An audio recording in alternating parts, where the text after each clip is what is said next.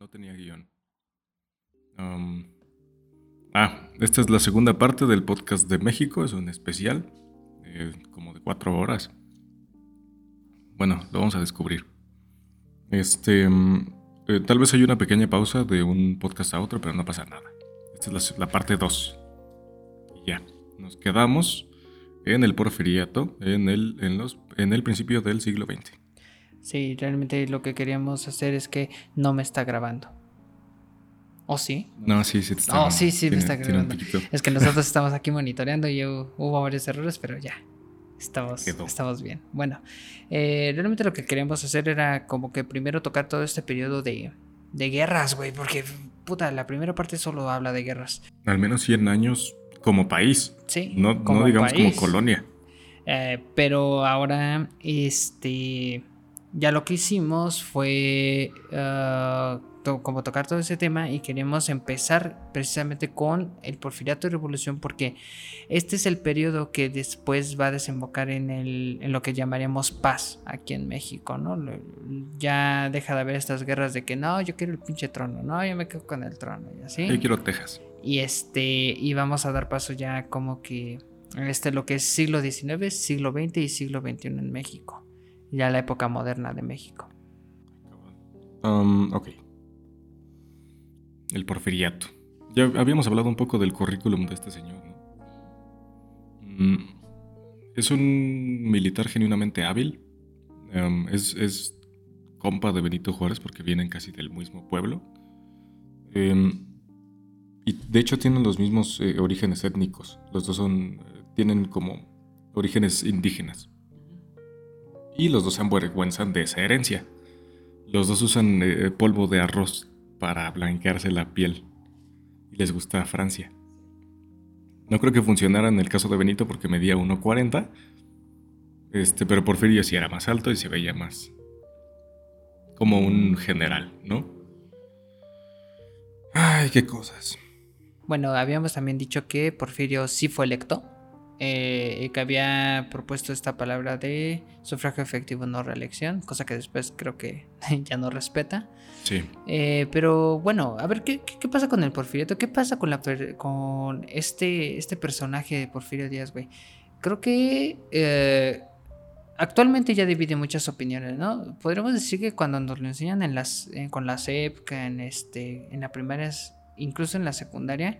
Solo ves siempre esta eh, imagen que se le da a Porfirio como de una persona horrible, ¿no? Como el villano. Porque finalmente fue quien puso una dictadura, dicta blanda le dijimos aquí en hace unos momentos, o bueno, en el podcast pasado, Ajá. este, dicta blanda porque finalmente eh, fue una dictadura que, que nunca hubo ocupación militar estricta del país y cosas de ese estilo, ¿no?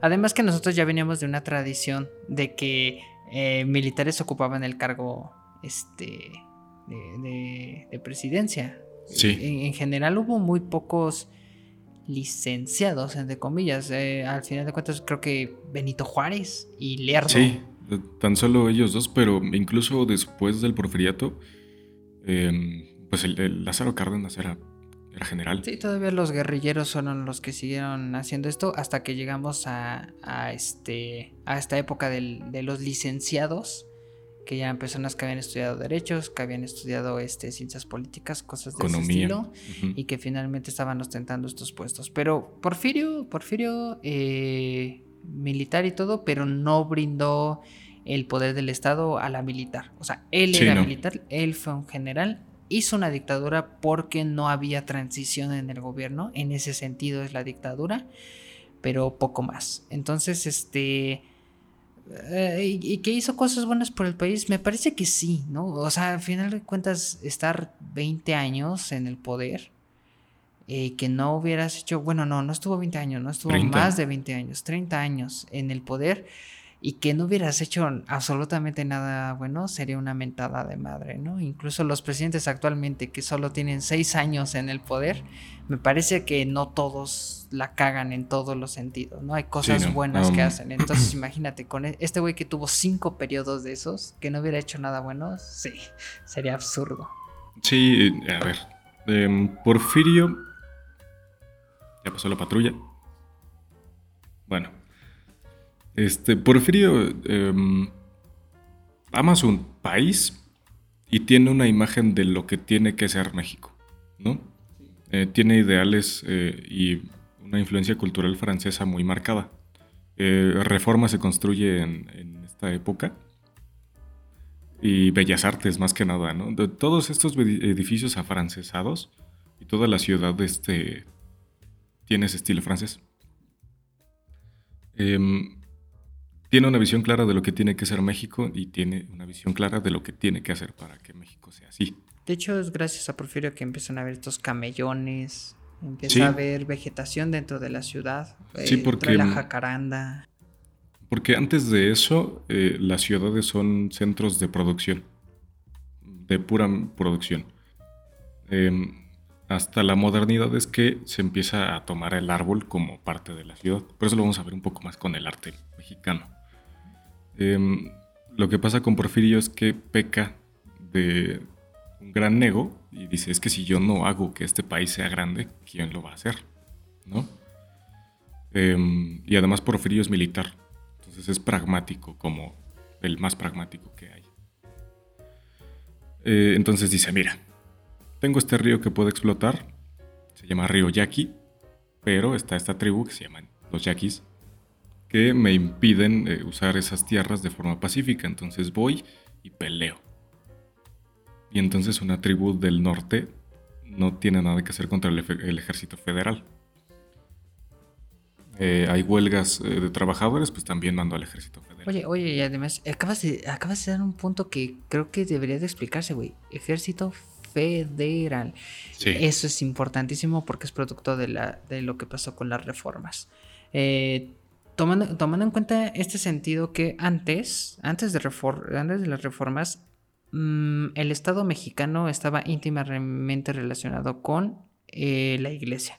Entonces, gracias a las reformas, que es un movimiento liberal en México, que es literalmente separar la iglesia del Estado, eh, se empieza a generar ya una república un tanto más estructurada, sigue siendo centralista, pero eh, en el que se designan ya gobiernos para cada uno de los, de los estados y existe la creación de un gobierno federal que queda determinado dentro del centro y que está corre a mando del presidente.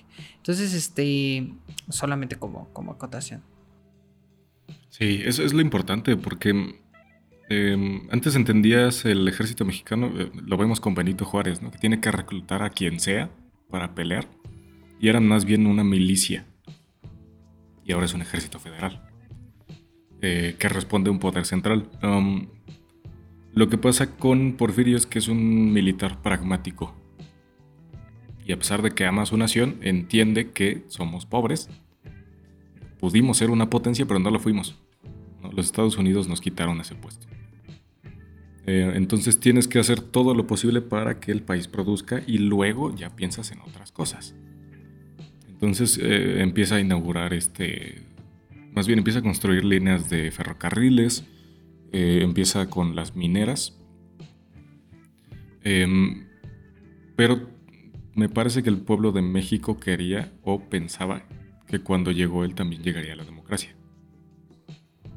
Porque fue electo democráticamente. Ojo, hay un paréntesis aquí. La democracia en ese momento no votaban todas las personas del país, votaban los hacendados, o eh, gente importante de ciertas regiones. Eh, ellos creían que necesitabas un cierto nivel educativo o de posesiones para que tu voto fuera considerado, una cosa clasista. ¿no? El pendejo que diga que solo la gente con universidad tendría que votar es un güey clasista. Zapelo, por favor. Denle un zape, un sopapo. Este. Mm, pero eso pasaba en esa época los que votaban eran hacendados y obviamente les iba a convenir, ¿no? Eh, que Porfirio eh, les construyera sus líneas de ferrocarriles de su hacienda al puerto y de regreso. Pero los trabajadores no. Porque de pronto tenías que pagarle a los trabajadores, pero estos güeyes tenían pues su propia concepción de lo que era justo. Eh, hubo levantamientos en el norte, en Cananea, y Em, de pronto la situación se vuelve insostenible Eh, hay que aclarar que tenía un, un control de la nación excepcional. Sí. Porque, uno, ya contaba con los hacendados y dos, contaba con el ejército. Y tres, hab- había modernizado al país. O sea, había, Sí. había traído acá eh, las conexiones rápidas para, para todo el país. O sea, el ferrocarril no solamente ayudaba de cierta forma a poder transportar recursos de un lugar a otro dentro de la República de forma más rápida, ¿no? Eh, tampoco es que ayudara únicamente al comercio ni al transporte realmente de personas. No, no, no, no, no, no, no. El, mero hecho de haber conectado al país permite también al gobierno moverse más fácil dentro de todo el país.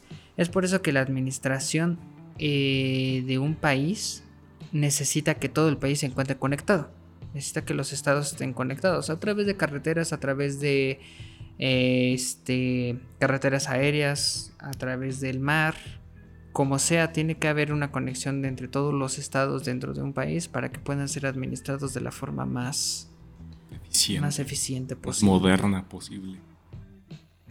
Eh, lo que pasa aquí es que eh, Porfirio empieza a tener pedos con los... eh, no con los hacendados, porque a ellos los tomaba en cuenta. Pero a los trabajadores de a pie no. Y entonces empieza a ver este sistema eh, que ya no es monetario, sino es un, es un sistema de explotación genuina, que son las tiendas de raya. ¿no? Eran feuditos chiquitos, güey. Eran feudos, eran genuinos feudos en la modernidad. En la Ciudad de México vivían como si fueran franceses, los ricos, Sí. pero los que no, Eran, eran Vivían feuditos, güey. sí, casi que vivían eh, como en la época feudal. Eh, el pedo es que no puedes sostener esa situación por siempre. Y lo que termina con ese proceso es una entrevista que le hacen de un periodista estadounidense donde dice, creo que México está listo para la democracia. Y entonces Madero empieza a actuar. Eh, Francisco y Madero, que era un burgués, era hijo de unos hacendados, y él mismo era hacendado, em, tiene la idea de hacer una transición de gobierno. Sí, más o menos. Era clase alta, genuinamente. Pero es apoyo de la clase media. Sí, una muy pequeña. Era, al al final de cuentas era el siglo XX, ¿no? Em, pero no quería un cambio radical. Simplemente quería una transición de gobierno. Sí, que existiera la votación y ya. Este, se dice que le hacen un fraude, entonces pierde la elección y se va a la verga todo, porque se levantan en el norte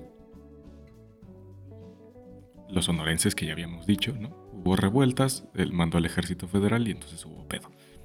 Entonces ya Eh. calientitos allá en el norte. Luego el centro, es- calientitos con Madero. Y el Sí. sur, calientitos porque no hay apoyos y no... Bueno, Porfirio nunca volvió a ver el sur. No, nadie se fija en el sur, porque en el norte hay, hay mineras, Ajá. Pero en el sur, ¿qué hay, güey? Pues es puro, pura selva. como selva, es muy espeso, ¿para qué lo trabajas todavía? Entonces, este, y en el sur no hay apoyos así, entonces se levantan con... Ah, eso sí, les quitan tierras, porque las necesitan. Eh, entonces, este, y en el sur se levantan con, con Zapata, ¿no? Entonces, Zapata y Villa, güey. se hace, se hace un desmadre. Villa en el norte, Zapata en el sur y Madero en el centro. Sí, em, Madero es presidente. De hecho, a Porfirio, a no hay muchas batallas con el, ejército federal eh, porque se exilia pronto. Se va a Francia. Porque le mamaba a Francia. A pesar de que era compa del Kaiser. Era compa del Kaiser. Eh, era Wilhelm II, el último Kaiser. Em, pero se va a Francia y muere en el exilio, a pesar de que amaba su tierra. Eh, Madero no tiene la misma madera que Porfirio Díaz, Batum. no tiene la misma formación militar y lo traicionan, güey. Y es cuando empieza todo el desmadre, porque mm, con Madero tenía acuerdos con Zapata y Villa. Sí, sí, es, eh, es gracias a estos tres frentes que se genera la revolución y que se gana la revolución hasta cierto punto. Sí. Pero la, pero la revolución no termina cuando, cuando Porfirio muere, ¿no? O, o cuando se quita a la dictadura. La revolución fue mucho después, güey. Y es que ahí ya ni es revolución, porque cuando Madero es presidente se acaba la revolución. Y empieza la, La, guerra, guerra de civil. guerrillas. Ajá. Yo lo llamaría guerra civil. El pedo aquí es que incluso Porfirio se las veía venir, porque es el norte, el norte tiene una identidad muy propia de ellos. Y dijo, este, yo estaba tranquilo. Sonaste bien norteño, güey, muy propia de ellos. Pues muy propia de ellos, de allá, desde, desde el lado. Este. Em, Porfirio no tenía pedo con que se levantara el norte, él estaba preparado para eso. De hecho, tiene una frase, ¿no? Yo estaba tranquilo hasta que se levantó el sur, porque nadie esperaba nada del sur.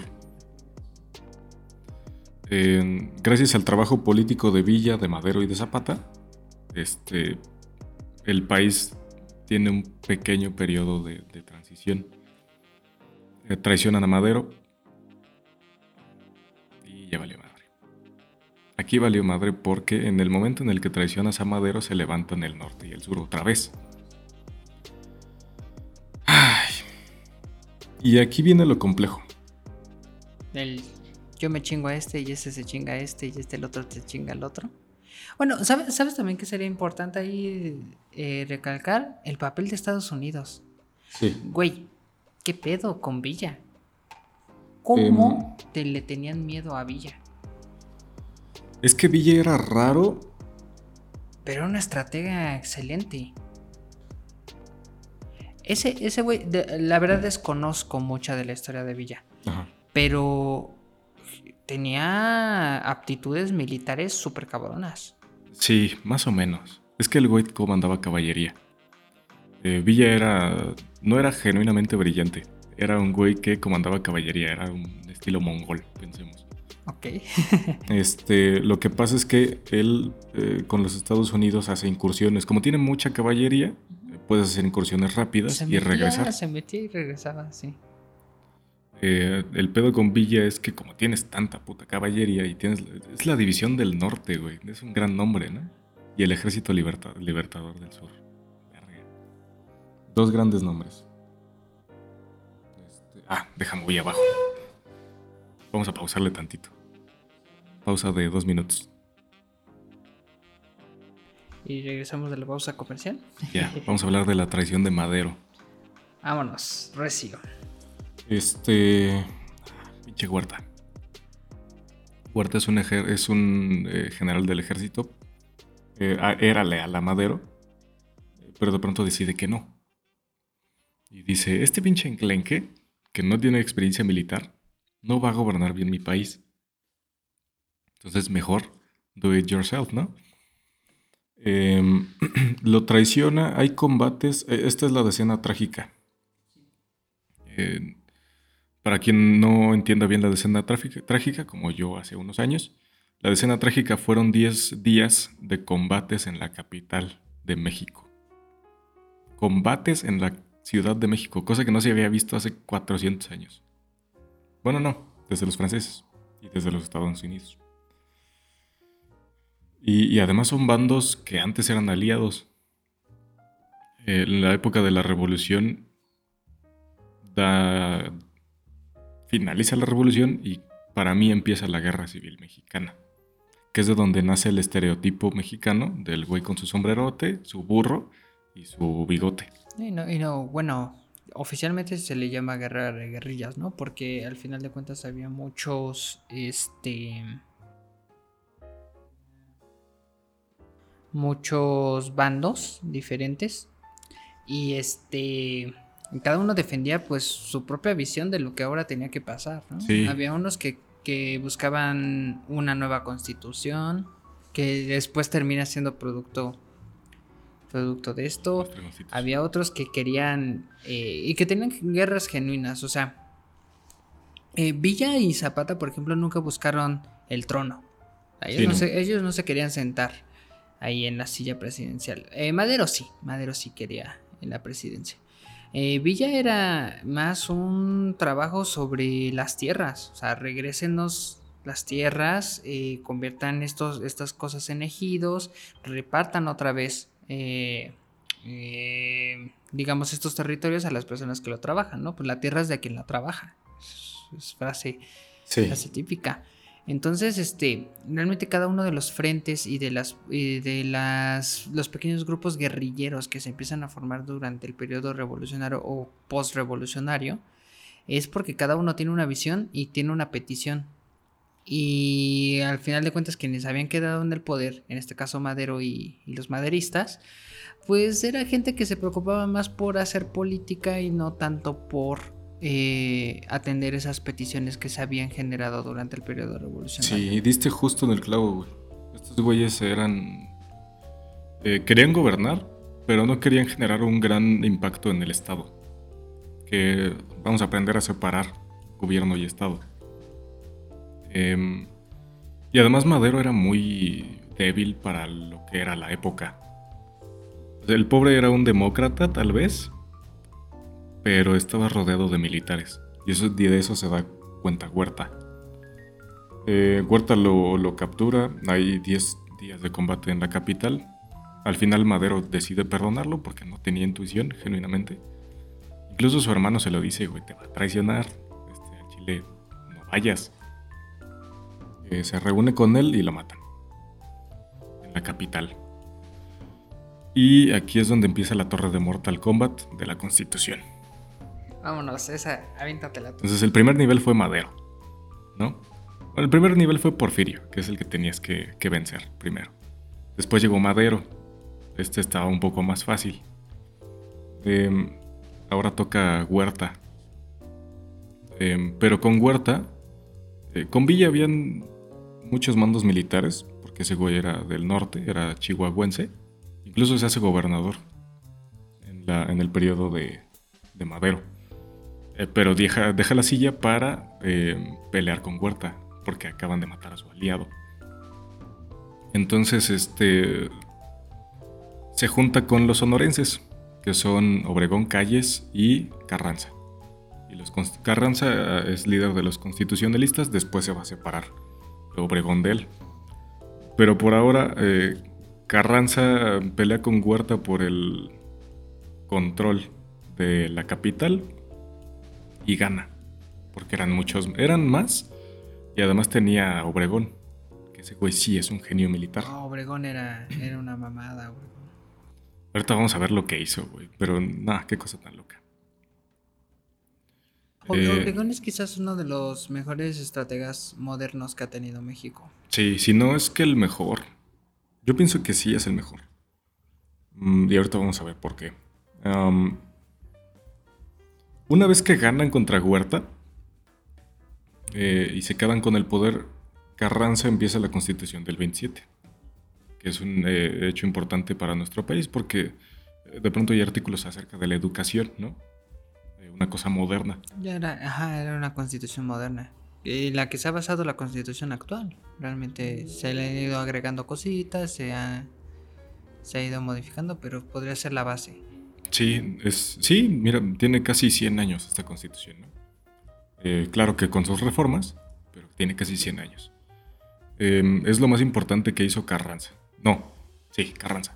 Que además medía 2 metros. Anótelo. Dato curioso, ¿sabías que Carranza medía dos metros? Qué cabrón, como Pepe Aguilar. ¿Te imaginas que subiera Pepe Aguilar? Pepe Aguilar mide dos metros. ¿Te imaginas que se hubiera echado un tiro con Porfirio?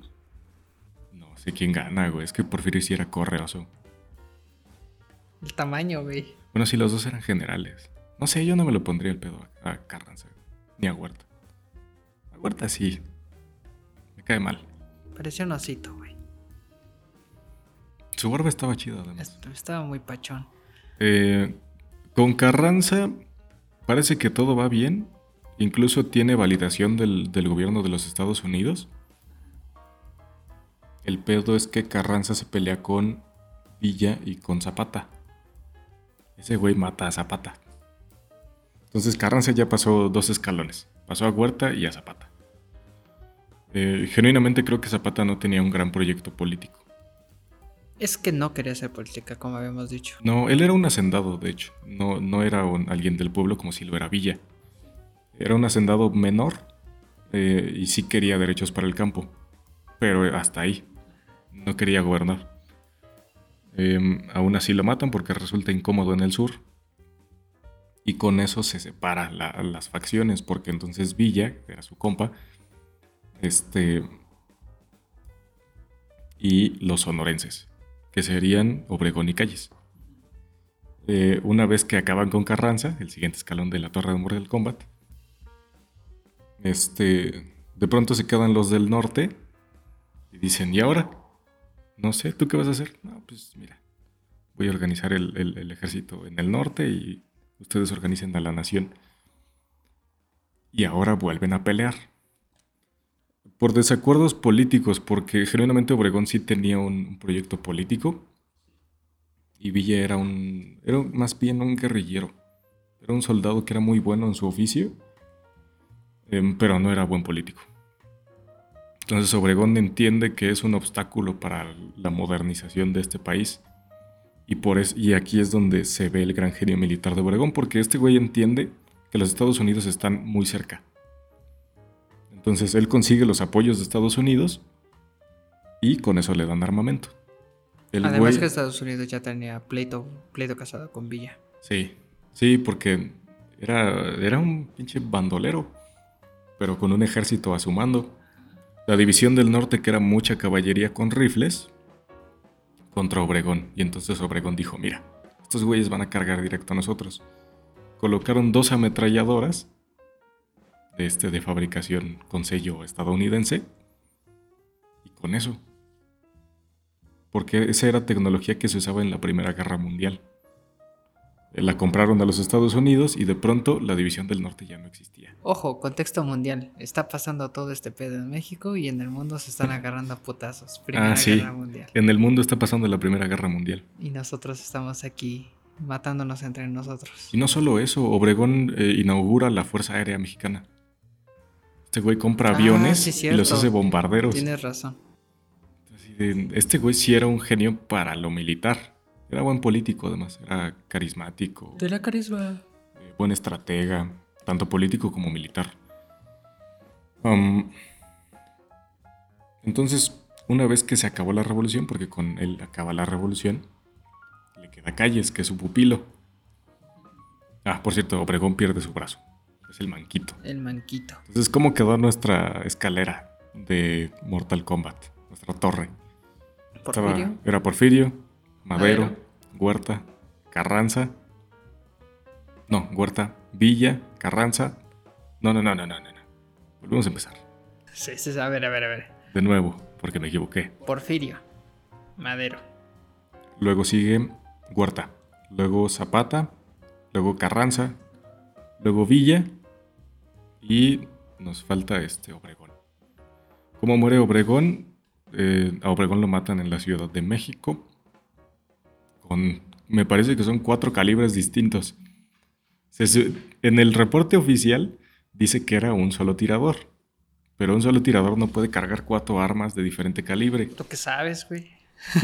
No sé, no sé si era... Tenía que ser el puto general Gribus. No. No, en el reporte oficial dice que lo mató un güey nada más, pero no. Fueron cuatro tiradores al menos, al menos, con cuatro calibres distintos. Entonces todo indica que lo mató Calles por ese reporte. Sí.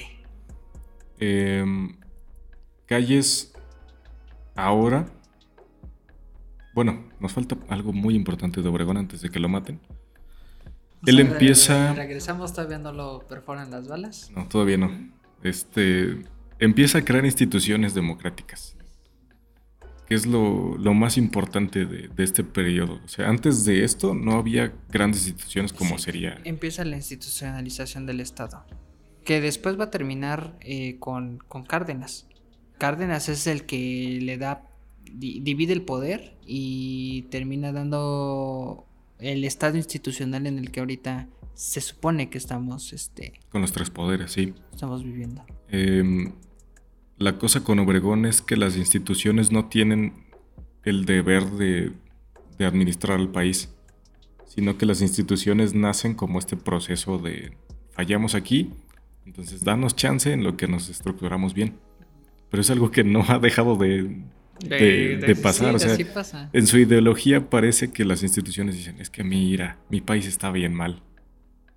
Por eso yo también te trato de la verga en el seguro social. Eso es parte de la identidad del país. Eh, cuando termina este proceso de estructuración, Calles no se quiere quedar como personaje secundario. Me parece que mata a Obregón, a mí en lo personal. Aunque también tenía muchos rivales. Pero yo creo que fue Calles. Y llega el maximato. Es puta madre. A ver, venimos del desastre de la revolución y ahora de pronto hay paz. ¿Cómo vamos a administrar esta paz y esta riqueza? ¿No? Porque no solo hubo paz aquí, hubo paz en todo el mundo. O sea, después de la Primera Guerra Mundial fue un desmadre. Incluso aquí. Eh, no por la Primera Guerra Mundial. Por nuestra guerrita civil. Em, y aquí se define el carácter democrático de México. Creo que en la revolución sí se define ese, ese carácter. Eh, en parte también con ayuda de los Estados Unidos, pero me parece que en la identidad de México sí está la democracia. Eh, sí, de hecho sí, se crean los partidos políticos como institución. Solo había uno en ese momento, pero se crean los partidos políticos. Em, em, Calles intenta controlar al país a través de varios sucesores, que son tres güeyes, pero llega mi favorito, que es... Eh, ay, güey, se me fue el nombre. No. Ah, Cárdenas. El Tata Cárdenas. Estaba muy concentrado con la revolución. Él fue... Cuando él termina el periodo de revolución y de guerra de guerrillas, porque aparte, Lázaro... Eh, hizo un chingo de cosas, güey. Eh, y creo, y creo que trajo ya a, punto, a punto final todo lo que iba a ser la política moderna de México. Sí. La, época la política contemporánea que existe en México bebe muchísimo de lo que al final de cuentas hizo, hizo Lázaro Cárdenas en ese periodo. Tanto así que incluso presidentes como, como el actual, este Andrés, eh, hacen referencia al trabajo de, de, Cárdenas. Y es que eh, eh, es excepcional todo aquello que hace Cárdenas en el sentido de creación de instituciones educativas como el Politécnico, creación de empresas paraestatales, creación de instituciones. Eh, y em, empieza, digo, todavía no existe esta idea del libre mercado, pero Lázaro empieza a entender el proceso globalizatorio que después iba a suceder sí, y de hecho no nos hemos podido situar en un mapa político porque hubo mucha puta guerra, ¿no? Y porque el mapa político apenas van haciendo. Pero en este momento México es centro-izquierda, ¿no? Sí, sí. Creen las instituciones, creen las empresas estatales, creen el seguro social. Este, y yo también. la educación pública. En la educación pública, en el Estado laico de centro izquierda. De, hecho, también gracias al trabajo de, Cárdenas con la creación del Instituto Politécnico Nacional, por ejemplo, se entiende que eh, había ya una necesidad eh, moderna de trabajadores que se dedicasen a este tipo de cosas, a las ciencias. El, Instituto Politécnico Nacional no es así como que se creara con el, con el deseo ferviente de llevar educación a las personas. Eh, es porque se necesita mano de obra. Quieres modernizar este país que ya estuvo puteado muchísimo por la revolución. Que durante el periodo entre la independencia y la revolución estuvo también puteado. y que realmente no ha avanzado. Y que ya se está encontrando con un planeta que empieza a ver vestigios de globalización. Y que el país no más no avanza. Necesitas gente que al menos bajo el conocimiento técnico pueden empezar a manejar las máquinas que van a llevar a México a la modernidad y de ahí nace el. Sí, que es politécnico y no es autónomo. Exactamente. Pertenece al Estado. Tú y yo que venimos de universidades autónomas. No, imagínate, güey, o sea, yo tengo las dos sangres. Eh, ah, yo soy guinda en, eh, de preparatoria. Y, y ahorita pues soy, soy de sangre negra por la UAM. Pero yo, yo, yo que viviese dos tipos de educaciones, te puedo decir que inclusive hoy, con los parámetros de hoy en día, que ahorita ya no, ya la educación técnica ya no va tan enfocada a el güey que va a labrar cosas, porque México ya se encuentra en otra situación económica, otra situación política, el político sigue manteniendo esos valores que Cárdenas dejó ya cada quien lo va a interpretar como si esto es algo bueno, si esto es algo malo, que qué retrógrada del instituto o qué bonito que siga con este tipo de valores. Cada quien lo va a interpretar como quiera. Pero es un hecho que el Instituto Politécnico sigue siendo una escuela que respeta los valores del cardenismo. Sí, y ah, otra cosa, las corrientes políticas de las que estamos hablando, de, tanto de Calles como de Obregón y de Cárdenas, ellos son nacional, eh, nacional revolucionarios. Em, es una corriente que siguió permeando con el priismo y es una corriente que todavía adopta el presidente. Y eh, bueno, ahora al rato vamos a hablar de eso. Este, vámonos más rápido. con Cárdenas se crean muchas instituciones, de hecho, incluso después de su periodo, Sedena no se llamaba Sedena, se llamaba Guerrilla Nacional. Eh, la institucionalizan y de pronto se llama este, la Secretaría de la Defensa Nacional. Pero ya es secretaría, ya es una institución. Eh, Después de Cárdenas llega el milagro mexicano, que es este... Es la intervención de México en la Segunda Guerra Mundial. Sí. Porque México, México interviene en la Segunda Guerra Mundial, pero realmente su aporte militarmente hablando es mínimo. Y además empieza a existir el fantasma que rondaba Europa. El comunismo llega a México. Sí. Y entonces, este, de hecho por ahí Cárdenas tiene por ahí algunas cosillas, unos que veres con el, con el Partido Comunista Mexicano. Sí. Da em, paso a eso. Él es muy zurdo. Él siempre fue zurdo. Y es importante eh, que, cuando llega la intervención de México en la Segunda Guerra Mundial, México era un país que no sabía a quién, a quién irle en un principio. Porque eh, México descubre el petróleo, además está, se acaba de crear Pemex, gracias a a Cárdenas. se crea Pemex y entonces México se vuelve una potencia petrolera en el, en el mundo. Y entonces empezamos a venderle petróleo a Alemania. Sí, le vendemos petróleo a Alemania. los británicos eh, tienen un pedo porque los, alemanes ya solo les falta cruzar el, canal de la Mancha. Em, muchos mucho del petróleo que se extraía de aquí era británico. Entonces eh, Cárdenas les dice, a ver, una de dos putos. O le vendo petróleo a los alemanes y te quedas con, con tu petróleo. O me dejas expropiar mi petróleo y ya no le vendo a los alemanes. Y solo le vendo a los aliados. Entonces al principio México estaba, no era aliado de Alemania, México no fungía como aliado en un principio. No, de hecho no, todo lo contrario. Simplemente daba recursos a quien le comprara. Dato importante para el final del podcast, hay una plaza en Austria que se llama México Plazen, que tiene que ver con la protesta de México eh, ante la invasión alemana, de la Alemania nazi. Fue el único país, Fue el único país que se declaró protestó. En de eso. Eso va a ser importante para después. Entonces, México sí, sí va a ser muy importante para el final del podcast. Entonces, este, México, pues en ese momento le vende petróleo de esta forma. También por cuestiones con los Estados Unidos y así. Eh, después le vende a la, alianza. Y el único papel militar de México en ese sentido es este el Escuadrón 201. Sí, eh, un escuadrón casi que de operaciones especiales o de reconocimiento. Em, buenos pilotos. Trabaja íntimamente con la Fuerza Aérea eh, Americana, ¿no? Sí, estaban bajo su mando, porque eran 12 hombres. No, no era genuinamente grande. Pero con esto, híjole, México vio el paso de la posmodernidad, de, la modernidad a la posmodernidad, sin haber entrado de lleno a la modernidad.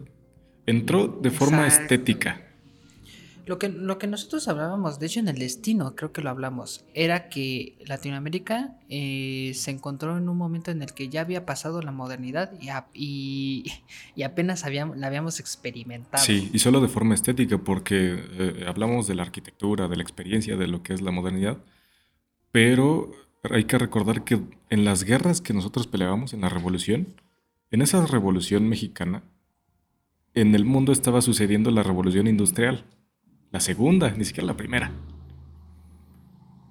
Y entonces llegamos sin la tecnología de la modernidad, pero sí con la concepción de lo que era la modernidad. La modernidad. Entonces, para nosotros la, la posmodernidad en Latinoamérica y específicamente en México es un espacio, un limbo en el que el mexicano de repente verga, eh, ya te topaste con un mundo globalizado y tú apenas estabas modernizando tu país. Sí, pero lo estabas industrializando. al menos tenemos dinero y tenemos ideas de lo que queremos para la nación. Sí, la- la- el milagro mexicano se debe precisamente al valor del petróleo. Eh, hubo un error fatal, que fue que el presidente en ese momento petrolizó las, este, las reservas nacionales. Ese fue un error garrafal, porque en cuanto termina la guerra, se deja de consumir petróleo ah, de esa forma tan masiva. Baja de valor el nuestro. baja el, baja el valor del petróleo y por ende, pues a nosotros nos pasa a chingar. Además de que potencias como Rusia, que también son productores de petróleo, se alzan y empezamos a descubrir petróleo en Medio Oriente. Entonces el, el valor del petróleo mexicano decae perfectamente. Sí, ¿no? valió madre. Y entonces es el final del, del, del, Milagro. del milagro mexicano. Aunque, qué bonito, güey, hubo cine. Eso lo vamos a hablar en, Lo la- vamos a hablar en- en después. el arte, ¿no? Porque eh, quisimos separar la sección del arte. Eh, después entenderá el porqué. Eh, bueno, después del milagro mexicano con Miguel Alemán, eh, nace la bella tradición de saquear al puto país, ¿no? Eh, Miguel Alemán, sí, eh, Miguel Alemán eh, genuinamente deja las arcas casi que en cero. Eh, no se ve gran parte de las obras públicas. Ese güey empieza con, con la rapiña y es una tradición que sobrevive a día de hoy, ¿no? Eh, sigue el- con el priismo. Me parece que podemos saltar un poco. Bueno, no. Podemos hablar de las corrientes ideológicas mexicanas, como aquí sobrevivió un poco más el comunismo de lo normal. Em, pero por nuestra relación geo- geo- Geográfica. geográfica vamos con Estados Unidos. Sí, no. Y no, hay que. Los movimientos estudiantiles.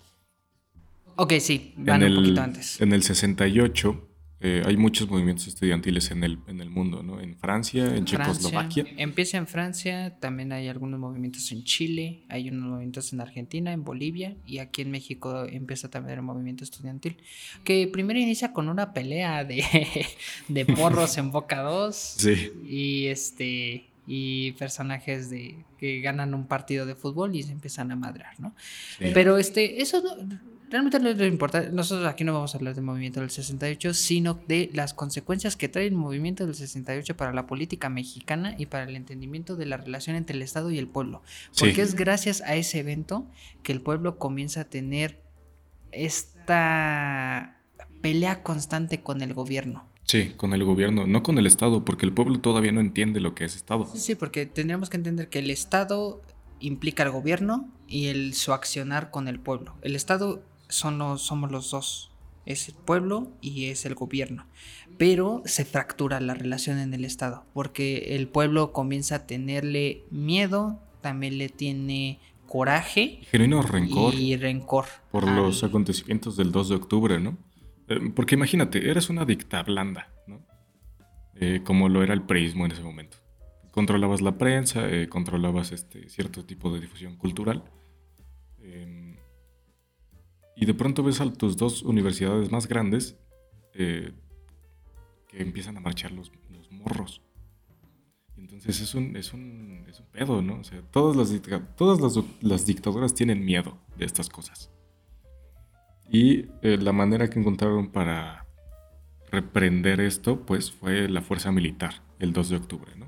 Y luego cuando México está en los ojos del mundo gracias a las Olimpiadas. Sí, justo antes de las Olimpiadas. Entonces, México ya no era este país idílico, porque hay que recordar que muchos migrantes llegaron aquí durante la Segunda Guerra Mundial, incluso antes, ¿no? Muchos españoles, judíos. En la Guerra Civil Española se, se plagó aquí de españoles. Cuando pasó la Segunda Guerra Mundial aquí hubieron muchos italianos que se refugiaron. refugiados políticos como Trotsky, y eso va a ser importante también para el final del sí, podcast. sí, sí, sí. Em, entonces el 68 es una ola mundial. No, y ojo, A la- antes del 68, güey, el temblor. Cuando, cuando sucedió el temblor aquí en México, eh, a- a- esa fue una primera fractura con, con el gobierno, entre el pueblo y el gobierno, porque eh, el gobierno declara que aquí no pasa nada, se decide no recibir apoyo del extranjero eh, y se dice que México se va a levantar a sí mismo. Puro pedo, Muy revolucionario, güey. Fue, fue el propio. O sea, muy, eh, muy nacional pueblo- revolucionario. fue el propio pueblo el que se encargó de levantar al pueblo después del temblor. ¿El gobierno tuvo inferencia? Claro que sí, pero ah, ¿cuánta fue su inferencia, no? Eh, y entonces el mexicano adquiere una de las de los valores más importantes y que se siguen permeando. Un mexicano apoya a un mexicano. Sí, la solidaridad. Y no solo. La, solidaridad que incluso se volvió después una institución. este.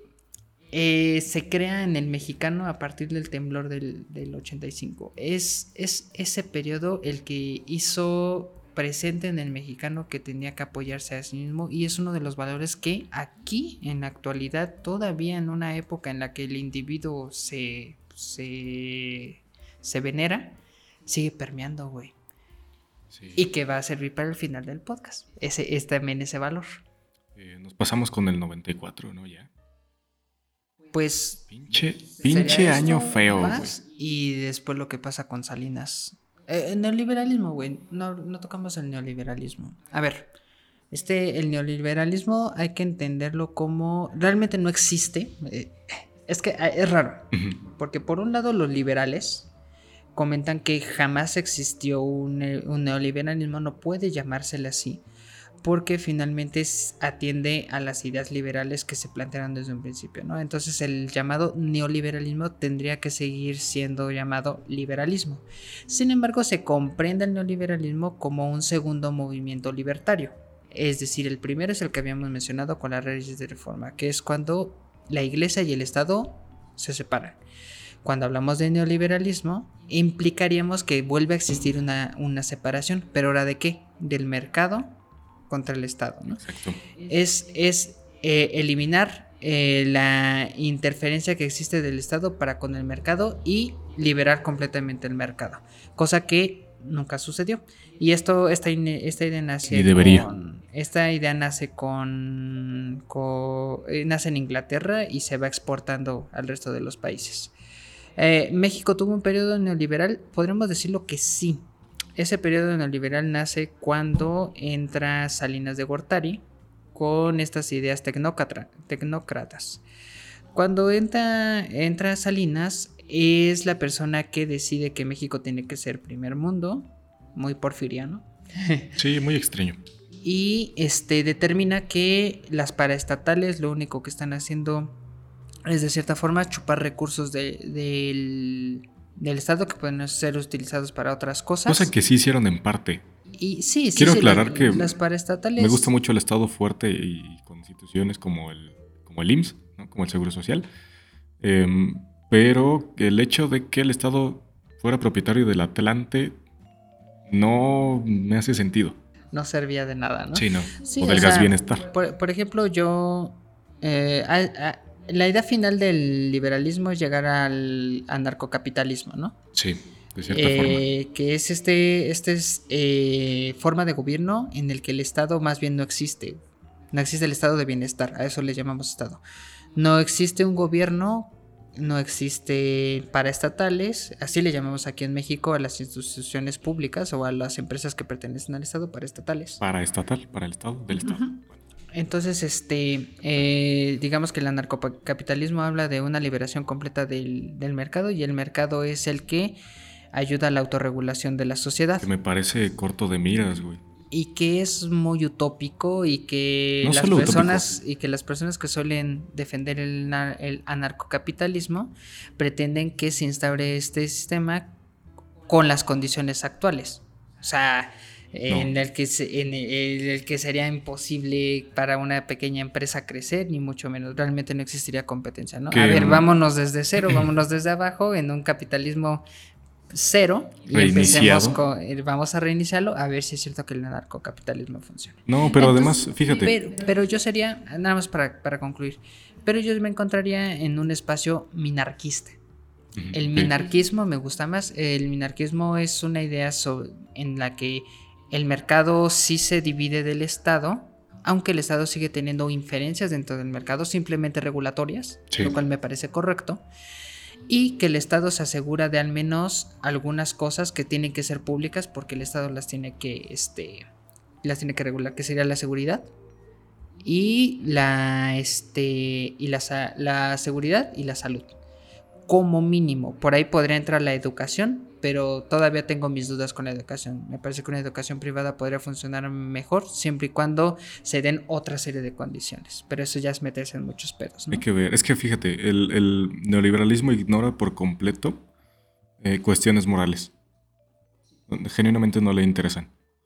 Em, entonces, cuando ignoras la moralidad de las cosas, este, pues es muy fácil pensar que el, el mercado se regula solo, ¿no? Pero eres estúpido. O sea, la vida. Está olvidando que el humano es humano, ¿no? Y que sí, no, pero además. La experiencia humana no se limita al mercado. Eh, hay muchas otras cosas, güey, que, que, están por ahí: la cultura, la moral. Pues ya lo decía Eric Fromm cuando trata de explicar el amor a través de. Podcast del amor, ¿eh? Podcast del amor, verga. cuando trata de explicar el amor a través de esto, de este nuevo sistema capitalista, eh, al final de cuentas uno llega a la conclusión de que no, no solamente estamos en dinámicas de mercado. Sí, no, no, y además va en contra de muchos valores humanos, ¿no? Em, y esa es, una, es, un, es, un gran, es una gran anotación porque cuando el, el mercado no considera la moral, se puede hacer cualquier cosa. Pues sí, cualquier cosa es posible. Ahora, aquí en México, cuando se instala el neoliberalismo con, con Salinas, sale mal. Eh, no sale mal en primera porque México no tenía un mercado competitivo en lo absoluto contra empresas tan grandes que iban a entrar aquí a México, empresas extranjeras, estadounidenses, alemanas, bueno, europeas en general, este, americanas, eh, etcétera, ¿no? Eh, entonces, abrir el mercado cuando tu mercado no es lo suficientemente competitivo, solo puede traer cosas malas. Y entonces ya vamos a llegar a. Error de diciembre, güey. Sí. Híjole, vivíamos de prestado, mano. Mira. Así está el pedo. Fíjate. Em, llegan los neoliberales eh, traicionando su tradición priista, que es centro-izquierda. Y estos güeyes no, se van a la derecha económica. Y dicen, el, el Estado debe ser tan pequeño como sea. Porque sí existía un exceso del Estado. Había demasiadas empresas, la ni ganaban, pinche Atlante.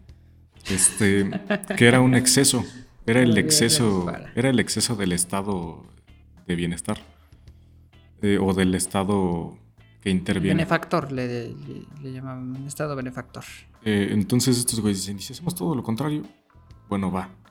Eh, grandes ciudades como Chicago o Nueva York, que nacieron en el siglo pasado, o bueno, que crecieron a través de la guerra, fueron planeadas bajo este, este modelo. Si hoy ves Chicago y Nueva York, pues son ciudades enormes, pero con parques muy pequeños. Entonces, espacios públicos hay muy pocos. Eh, lo que pasa con el error de diciembre, con el 94 y por, por, lo que hay una crisis, es que México pierde en el Mundial. No. No. Este. Que además pierden en el Mundial. Pasó de todo ese puto año, güey. No, México se decide por esta política, pero ellos toman em, conceptos de la bolsa de valores. Entonces dicen, mira, yo voy a expedir estos bonos estatales, tú los compras y así aumentan o eh, bajan su valor. ¿no? Em, fue una época, de, al principio fue de bonanza porque de pronto los agricultores tuvieron créditos estatales, eh, de pronto eh, se empezaron a construir muchas infraestructuras. De hecho, la, autopista México de México a Acapulco, que es la autopista del Sol, no es por Luis Miguel, pero casi, este, se construye con, ese dinero. Pero de, hecho, genuinamente aquí en México había bienestar. Sí. O sea, sí. en ese momento. Sí, México era. Puta, en ese momento había entrado a primer mundo. El eh, pedo es que primer mundo cuesta, güey. ¿Y de dónde pagábamos los apoyos al campo? ¿De dónde pagábamos las infraestructuras? Pidiendo créditos. ¿Y cómo, cómo asegurábamos que íbamos a pagar esos créditos? Con los bonos estatales. Dependiendo de cuánto valiera esto, era lo que podía yo pedir prestado. De pronto, alguien se dio cuenta de que era una burbuja, no podíamos seguir viviendo de crédito y empezaron a, a correr este rumor entre las grandes esferas económicas de que si tú sacas dólares ahorita va a valer mucho más tu dinero en el futuro. Empezaron a sacar dólares, se devaluaron estos fondos estatales y de pronto nuestro crédito ya no era este, ya no estaba, no estaba en pesos para empezar. No estaba en pesos, güey. Y, y además el dólar subió su valor mucho porque ahora México tenía una deuda enorme. Y ese fue el error de diciembre, güey. Y nos terminó chingando. Y no nada más a México, güey. Demasiados créditos, güey. Primero se chinga México con tres ceros. Puta. Sí. Putazo. Tuvimos que quedar tres ceros artificiales. Y gracias a que nosotros este, entramos en crisis, Latinoamérica entra en crisis. No solo Latinoamérica. El efecto tequila. De hecho, los, los Estados Unidos tuvieron que prestarnos dinero para pagar lo que ya les debíamos, ¿no? Porque si no, ellos también se iban a la verga. Sí, entonces eh, oh, hay un rescate económico a México. Muy criticado por parte de los. Estados Unidos. Ajá. Este, porque si no se iba a la verga América, güey. O sea, el continente completo iba a entrar en una crisis económica horrible. Y nosotros golpeamos a los países latinoamericanos. Sí. Como nosotros eh, entramos en crisis, Por tu pendejada, Salinas. todos los todos los países latinos este comienzan a también entrar en crisis por debido a los diferentes tratados económicos que tienen con México y con Estados Unidos. Sí, que fue poco después este- del, del primer tratado de libre comercio. Ajá, des- eh, poco después de haber firmado el Telecán. Entonces, este, eso empieza, a eso lo llamamos efecto tequila. Y llegó hasta Argentina. O sea, literalmente se comió todo Latinoamérica, entró en crisis y no nos hemos recuperado de esa crisis. Todavía O sea, no, güey. Estamos, estamos en ese, en ese momento como de, entre que sobrevivimos, entre que X y luego crisis del 2008 y las mamá y la mamada y media, ¿no? Y este hay un empobrecimiento extremo de toda Latinoamérica. Argentina en su momento fue primer mundo Sí. y después del efecto tequila jamás se ha podido recuperar. Argentina era el país más rico del mundo. En algún momento lo En fue. los 70 Tenían un PIB más grande que el de nosotros. Dos veces más grande, güey.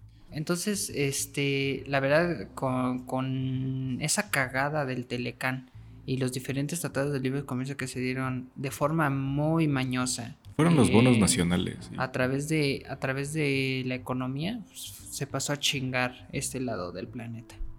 Pero México es fiel a algunas cosas, y entre ellas a el seguro social. Y ahora sí, eh, podemos pasar a lo que es hoy México, ¿no? Sí, eh, si se habrán dado cuenta alrededor de cuando decíamos esto va a ser importante para el final del podcast y cosas así, todavía no es el final del podcast, pero al menos sí es el final de esta sección como de guerras y del entendimiento del crecimiento de México sin tomar en cuenta el arte. Ahorita vamos a hablar un poco de arte, que es la parte estética y que vale bastante la pena. Pero siempre que mencionamos algo, luego decíamos esto va a ser importante para el final del podcast y es porque ¿Lo dejamos para después del arte? Es porque es porque lo vamos a ver después del arte. Vamos Porque a empezar con después el del arte. arte. Vamos con, con el arte mexicano. Em, ¿Por qué, es, por qué es importante separarlo del otro, del otro aspecto? ¿Y por qué me parece relevante que sea una sección dentro del podcast? Este, porque bien lo pudimos haber tratado al mismo tiempo. Porque creo que es otra forma de ver el crecimiento de México. y la historia. en general. Eh, si nosotros nos apegamos directamente, como lo hicimos en, en lo anterior, a través de simplemente la expresión este, eh, bajo la guerra, pues entendemos que el país es un puto caos, ¿no? Y como todo el mundo, realmente el mundo entero lo puedes explicar a través de la guerra y te terminas decepcionando de Sí, la carrera. y ese es un, es un error que cometes cuando quieres ser historiador, ¿no? Que, Sí. que piensas, eh, no sabemos diferenciar al principio lo que es la historia militar de lo que es la historia. Eh, y por eso queremos hacer este apartado del arte mexicano, porque aquí el Saúl es diseñador, entonces le sabe este, al arte y a mí me gustan cosas que se han producido en este país. Y vamos a ver cómo, cómo se engloban en, en- en cuestiones filosóficas de este país. Entonces empezamos con Mesoamérica. Y entonces, pues imagínate, güey. Eh, cosa, cosa relevante de Mesoamérica y que lo habíamos tratado un poquito en la primera parte era su trabajo en piedra, güey.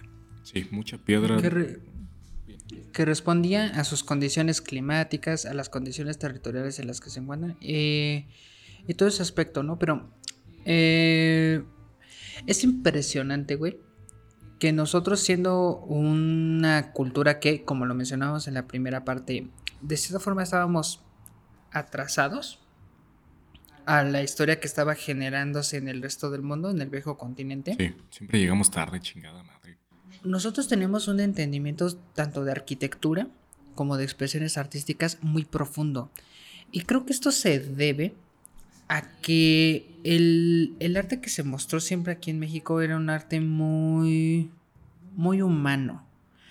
Nuestras expresiones artísticas principales derivan, derivaban de nuestra cultura y derivaban del trabajo artesanal que existía para la utilización de ciertos objetos. Pero aparte para el cuidado de nuestras deidades. Era peculiar porque eh, nosotros teníamos una visualización no europea. Y esto es un punto muy clave. La forma en que nosotros observamos el mundo está muy determinada a través de cómo entendemos la realidad, no, no meramente por nuestro sentido. Nuestros sentidos nos ayudan a percibir estos, estas eh, sensaciones. pero finalmente es nuestro cerebro quien la interpreta, ¿no?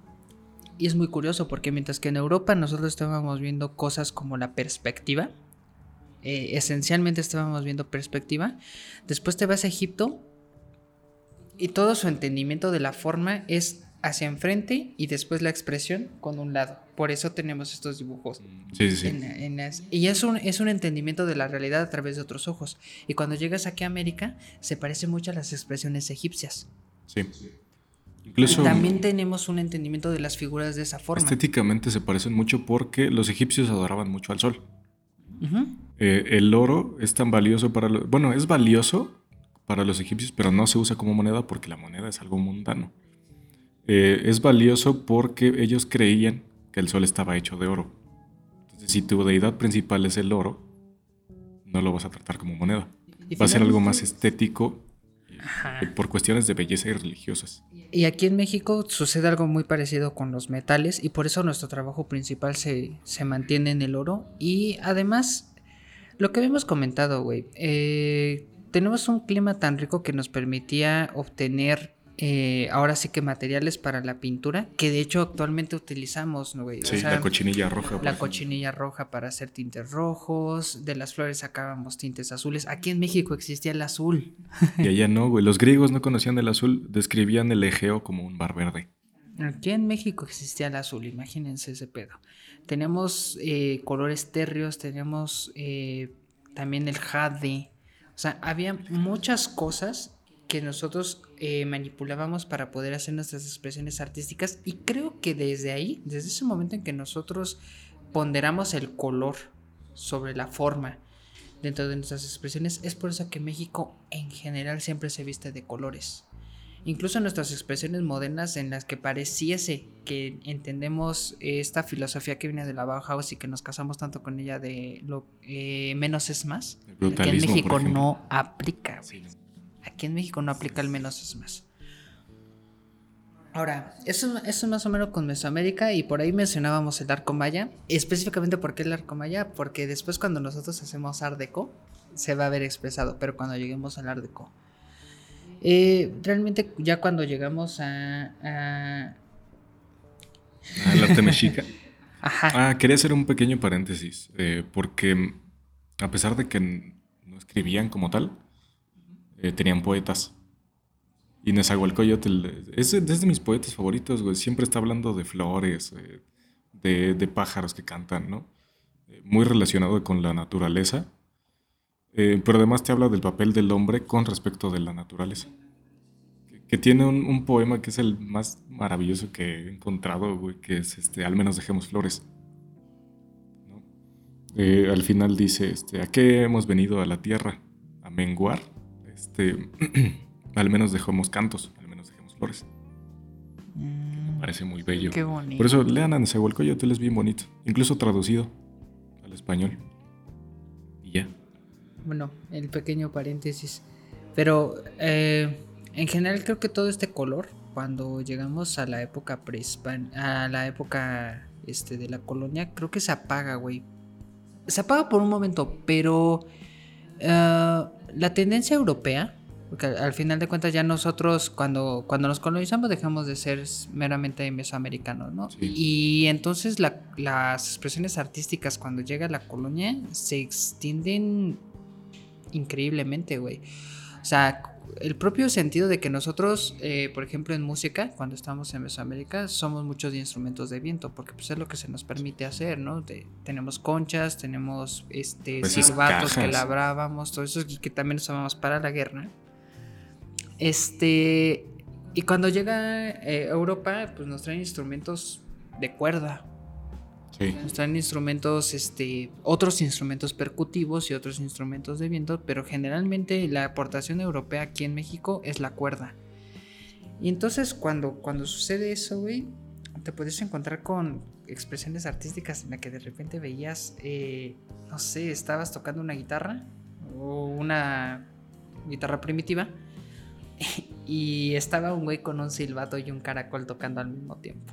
Eh, es, es, un pedo bastante raro, ¿no? Y lo mismo sucedió con las iglesias, con lo que mencionábamos de los querubes con cabezas olmecas, y de repente lo vemos con la Virgen, porque existe la Virgen que nosotros entendemos que fue pintada por un español, pero también los indígenas pintaban a la Virgen, que no. Y las pinturas de la Virgen que hace este, que, que hacían los indígenas, llenas de colores, con otras formas, otra, otras caras y otras eh, expresiones corporales que se pueden encontrar ahí, ¿no? Eh, también parte de nuestra gastronomía se alimenta terriblemente de la colonia. Eh, sí, porque conocemos cómo hacer pan. Sí, para empezar, el mexicano es muy panero, eso sí. Em, si teníamos una tradición culinaria aquí, eh, porque aquí crece de todo, ¿no? Ah, y además eh, nuestra comida es muy colorida. Em, cuando se fusiona con, los, con la tradición europea, o sea, el pozole era de humano, sí, tenía carnita, ¿no? Eh, de pronto comer humano ya no estaba bien, comer tlaxcalteca ya no estaba bien, ponle chanchito o pollo, ¿no? nuestra comida es muy colorida y es de una identidad muy muy aparte de lo demás, porque eh, sí existe la comida que es muy condimentada, como la tailandesa, pero no es igual a la nuestra. No tiene ese color. No, nosotros... Colores rosas, colores verdes. Para nosotros era importante no solamente que la, que la comida supiese rico y que te diera una, una cantidad de sabores bastante importante. Puta, el mole, güey. ¿Qué, qué, qué verga ah, sí, nace de un, de un monje. Este. De pronto el virrey lo va a visitar, dijo, ¿qué hago? Pues todo lo que hay en la cocina. Y ya. Chigue su madre. También por ahí así nace el, el este el chile en nogada. Sí. Como una celebración. La celebración de lo mexicano, pero con color. Pero con color. Colores y, rojos. Y como una comida, y como una comida gourmet. El chile en nogada. Entonces, este eh, pero, pero realmente es gracias a la colonia porque también los, los españoles traen a nosotros otros procesos para, la comida. Entonces entendemos y la, comida se enriquece ¿no? completamente. De hecho, realmente la, gastronomía mexicana eh, se funda en Oaxaca y en Puebla. O sea, toda, todo lo que comemos en México o que presumimos gastronomía mexicana, primordialmente es de Puebla y de Oaxaca. Eh, tenemos aportaciones del norte con la carne, también eso es importante, a través de, eh, de, la integración de, de ganado vacuno y cosas de ese tipo, es que el norte conoce otros tipos de, sabores, como el, chivo. Tanta pinche carne asada. todo lo de la carnita asada. que de hecho. El, mole de caderas, todo ese tipo de cosas. La birria, este, los españoles, la palabra birria para ellos es el pinche desperdicio. Ajá. Carne de segunda, carne de chivo, bueno ¿Quién se come eso? Pues nosotros. Le échale chile y ya. Sí, sí, sí, sí, sí. Entonces realmente todas estas, estas, estas cosas también ayudan a, empezar a generar una identidad en el mexicano. Sí, a través de la comida. Es, innegable que, que, nosotros pensemos en el mexicano sin, sin hablar del mole, sin hablar de los tacos al pastor, sin hablar del uso excesivo e imprudente del limón. sí, de chile, güey o, el Chile, ¿no? Y, es bastante curioso porque México se vuelve una capital en la que, gracias al imperio, gracias a la colonia, en la que empiezan a converger diferentes, eh, diferentes culturas y entonces tenemos cosas como el taco árabe, que después decantó en el taco al pastor, ¿no? Y en cuanto a pintura, pues llega el barroco, güey. Sí. y arquitectura. Y entonces tienes cosas como el centro, el centro de México, Centro o como las catedrales güey. de Puebla. Caminar por el centro histórico es otra cosa, porque llegas de, de esta ciudad eh, con circuitos enormes para automóviles y de pronto estás en el, en el barroco Sí. y con colores barrocos. Y además el barroco aquí en Mesoamérica no era el mismo que el barroco europeo. Sí, Porque ¿no? eh, el barroco europeo primordialmente era madera. Porque pues, es lo que pueden gastar, es lo que pueden hacer. Pero ¿qué, qué crees, güey? Aquí hay oro, aquí hay plata. Y entonces de repente tienes iglesias adornadas con laminillas de oro en todo lado. Sí, Ah, un gran en ejemplo. Puebla Mm. entras y hay puro oro en las iglesias. Sí, y además este, hay otra en Tasco, que es un trabajo de carpintería eh, con bordes, que son casi eh, esculturas en madera, pero tienen una lámina de oro arriba. Y toda la iglesia por dentro tiene oro, pues, en Guanajuato también. Entonces, eh, te habla también un poco del valor que le daba el, el, el neo, el de la Nueva España a la religión, ¿no? Sí, y la, y la cantidad de, de recursos que había aquí. Sí. Crear toda una iglesia. Una puerta De de, oro. oro, güey, ¿no? ¿Qué pedo? Sí, entonces, este. Pero realmente creo que. Creo que desde ese momento para acá, hasta más o menos la, la edad moderna, no existe un gran avance debido a, a todas las guerras que nosotros tenemos, ¿no? Todas estas discusiones políticas. Se frenó de cierta manera el desarrollo de México. Pero, güey, pura madre, llegamos al siglo XX y todo esto reventó. Y de pronto somos unas vergas otra vez, porque eh, a principios del siglo XX, bueno, pusiste ahí eh, Guadalupe Posada, entonces aviéntate. Pues Guadalupe Posada, güey. Eh, quizás una de las personas que ha creado la imagen del mexicano. eh, La Catrina, güey. Es el creador de la Catrina. Con esto te digo todo. ¿no? Sí, Entonces, este. Aquí en México empiezan a llegar expresiones de diseño gráfico. Y esto es muy interesante porque el diseño gráfico nace en Europa a finales del siglo XIX. Con técnicas como. Como. algunas técnicas de impresión, por supuesto. Pero sobre todo creo que lo que más. eh, eh, digamos lo que era lo que era más común o lo que más se podía ver como forma de impresión pues era la xilografía y entonces cuando llega aquí en México y se empiezan a crear estos primeros impresos la xilografía mexicana bebida de la, de la alemana o de la germana este nos traen cosas como la Catrina de Guadalupe Posadas y, y además toda la toda la gráfica que nosotros encontramos de la revolución reproduce, se reproduce a través de la estilografía. Todas los, las caricaturas que hacían a, a Porfirio Díaz Sí. o a. Madero, la forma en que se imprimían los periódicos, todo, toda esta gráfica que se empieza a generar, muy, y aparte muy peculiar porque se retoma la muerte eh, para absolutamente todo. sí, la muerte, mm, símbolo muy mexicano. Y que uno inc- incluso se empieza a reír de la muerte, ¿no? Digamos que lo que conocemos nosotros como Día de Muertos nace en la colonia, pero el Día de Muertos moderno nace en la Revolución. Sí, de hecho, em, la revolución fue una de las primeras guerras que fue filmada. Ah, sí, sí, Entonces, sí, sí. este, a partir de los filmes de la revolución y de las fotos que se tomaron, es que nace el estereotipo del mexicano. Con estos sombreros enormes, el bigote, eh, la, la- la- ¿cómo se llama? Bandolera, que es para las municiones. Eh, y además, nos olvidamos un poco de los periodos de entreguerras de México, porque el arte que se hacía en esos momentos era arte bélico Sí. con tema bélico. Los, po- los poetas escribían cosas bélicas, güey. Los poetas no se supone que escriban de cosas bellas. Pues tal vez, ¿no? Pero aquí no había tanto de esas cosas. Había más guerra que nada. Em, cuando termina la revolución es un auge cultural para México porque de pronto tuvimos paz. Ajá, y además en Europa eh, empieza, empiezan a haber expresiones artísticas que si bien son para la guerra, como lo habíamos dicho en, la, en el podcast de la comunicación, que se empezó a usar el diseño gráfico y las artes como forma de expresión tanto para publicidad, propaganda y obviamente para la guerra.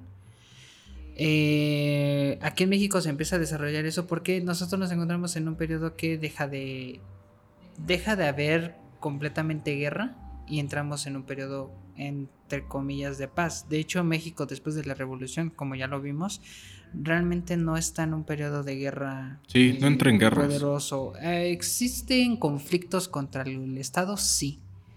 Este, tenemos el LZN, está STLN, este, ya ni hablamos. Todo eso Ajá. pasó en el 94. Sí, estamos contra, contra esto de los movimientos estudiantiles y así, pero pues relativamente es paz, ¿no? Entonces México se puede centrar ahora en crear expresiones artísticas y en generar una nueva gráfica, que más adelante vamos a ver qué pedo con esa gráfica. Pero eh, los muralistas, güey. Sí, um, ok. México tiene paz. Y además está en un auge económico importante. ¿no? Porque de pronto tienes paz. De pronto puedes producir sin, sin ningún problema. Y descubrimos que nuestros artistas son unos chingones, ¿no? Porque vienen arrastrando una tradición cultural enorme, de miles de años. Em, bueno, de menos de mil años, pero casi. Am, pero que no se había explotado antes. Y además llega con una corriente que es impactante, que es el moralismo. Y con personas que son estudiadas, porque este lo- el moralismo realmente ayuda a retratar los horrores de la revolución, ¿no? O las victorias de la revolución, con trabajo que hace Siqueiros, con el trabajo que hace Rivera, por poner un ejemplo. Pero, eh, por ejemplo, Siqueiros, que sí vive la revolución, pinta de forma muy peculiar eh, la guerra, mientras que este Rivera, que toda la revolución se la pasó en España, aunque vivió la, y vivió la guerra civil española, eso sí. O sea, este, cuando empieza la guerra civil española ya, ya se regresa aquí en México, pero aquí en México ya se terminó la revolución. Entonces realmente Rivera nunca vivió una guerra. Entonces sus representaciones que hacen los murales van más sobre la patria, van más además- sobre la victoria y ese tipo Parece de que es cosas. lo que quiere para el país. Parece que es lo que quiere para el país, ¿no? Eh, Este, este país em, que pinta eh, se centra mucho en, el, en la técnica, en la ciencia y en el comunismo. Ah, y ese, es- ese era el otro punto importante, ¿no? Porque todos los muralistas eran comunistas. Sí, Todos eran activamente eh, militantes del comunismo mexicano. que incluso acogen a Trotsky. Estaba por ahí Calo, también este, era comunista. Pues sí, no, digo, es esposa de Rivera. Sí, No había de otra. Eh, y y es, bien, es bien curioso cómo parte de lo que ellos muestran como lo que va a ser el avance aquí en México, integran al comunismo y entonces ves al obrero, ves pintado al obrero con, con los símbolos del comunismo, este, ves por ahí a Lenin en un, Sí. este, en un mural que habla sobre la patria, chinga tu madre, ¿no? Eh, es una cosa bastante curiosa el, moral, el moralismo y que surge también a la par con otro o con otra expresión artística que le da una segunda dimensión a México y creo que es la primera vez que en México, la primera y única vez que en México se decide aceptar las dos raíces que tenemos. El hiperrealismo mexicano es una cosa súper curiosa con lo que hace Remedios Varos, no tanto con lo que hace Calo, y perdónenme, pero no me gusta Calo. Mm, es, es que A mí no me gusta Calo, absolutamente nada. No se me hace ni transgresora, no se me hace nada. Lo único importante y relevante que ha tenido en la actualidad es que se volvió un símbolo feminista, pero de eso a mí sí me gusta, güey. más nada. A mí en pintura no me agrada. Pero le voy a reconocer que hizo hiperrealismo. Sí, Eh, me gusta más Remedios Varos. Chulada de mujer. Este, el surrealismo mexicano me parece quizá el movimiento estético más auténtico y original que haya tenido México. Y te voy a decir por qué. sí, sí lo es. No, no cabe duda. Porque es la primera vez que veo una integración completa de las dos raíces mexicanas, la europea y la mesoamericana. Sí, incluso es, es con- la primera ocasión que veo. Que Frida Kahlo también me gusta, por eso es, es casi la encarnación de esas dos raíces. Su padre es húngaro, su madre es indígena. Este, termina bien parado en, la- en la- en su posición social y eso le permite hacer un arte genuinamente mexicano. Entonces era- era- es impresionante el surrealismo mexicano porque cuando ves el europeo con este con este Dalí. Dalí, por ejemplo, que es el, referente máximo de, del surrealismo, pues ves expresiones que eran muy oníricas, ¿no? Que ellos, ellos mismos declaraban eso, ¿no? Son cosas que yo soñé, yo supongo que soñaban bajo los efectos del LSD o el cansancio extremo, o sea, eran muy imaginativos. Que Dalí, eh, bueno, Dalí era su, era un personaje. Era un personaje más que un, era un buen artista. Más, más que un artista, un personaje. Eh, su, su máxima obra era el mismo. Pero es extraño cómo en este punto de la historia, como que el, el arte hispanohablante eh, florece de, gran manera. Sí, porque vienen, eh, por un lado de España, vienen de la guerra civil, entonces tienes a Picasso pintando cosas como la Guernica, y del lado de México vienen de una revolución. Y el resto... Entonces es, entendible que, las expresiones de hispanohablantes, es decir, España y, mexicana, bueno, Latinoamérica, eh, fueran tan fueran tan expresivas y que atendieran al surrealismo. el surrealismo existe en toda Europa, el surrealismo existe en toda Latinoamérica, pero México y España son los más destacables. Y además este no es un arte como el que se haya visto antes. Es un arte incluso hasta feo. Y lo, y lo que te decía, al final de cuentas, eh, expresiones europeas del surrealismo son muy oníricas, pero cuando vienes al mexicano, de repente te encuentras serpientes emplumadas, te encuentras... tomando su cultura este, milenaria. Te, encuentras piedra representada dentro de la pintura. Entonces, eh, incluso pasó, pasó con este conservador. Viene acá a México y dice, me parece que el país, eh, México es el país más surrealista del mundo. Sí lo ves. Joder, cada uno de los panes que tiene tiene nombre. sí. Sí, es un país muy surrealista. Vamos a hablar un poco de eso. Este, pero sí, el muralismo fue la gran muestra de que México, eh, más allá de, de tener una identidad propia, tenía un papel global. Sí. Y era vanguardista. Era vanguardista. México podría ser un, eh, podría ser vanguardista. Pero después creo que creo que surgió algo algo feo que evitó que México pudiera volverse una capital. Es una capital cultural, es la capital cultural de América pero me parece que ya no existe el, el México como, como creador estético contemporáneo. Y ese problema viene de las Olimpiadas del 68. A mi ah, parecer va a ser bien curioso esa parte. El cine de oro. Ah, bueno, sí, faltaría el cine de oro. Sí, sí, sí, em, por supuesto. El cine de oro, que es una, de una calidad impecable, eh, de hecho, yo siento que tiene más ritmo que películas de comedia estadounidenses. O que películas estadounidenses de la época. Eh, los cineastas estadounidenses y europeos estaban filmando propaganda, entonces aquí quedó espacio para nuestra industria eh, cinematográfica. nacen grandes íconos del cine mexicano, como podría ser Pedro Infante. Me gusta mucho Pedro Infante, su filmografía.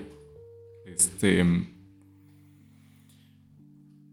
y es una muestra de identidad porque en muchas películas se replica un esquema donde está el mexicano que tiene estas tradiciones, eh, que muestra de algún sentido, eh, en, algún, en alguna forma, lo que es ser el hombre mexicano, y te muestra este, cómo se comporta em, en diferentes escenarios, cuando hay un extranjero cerca, por ejemplo.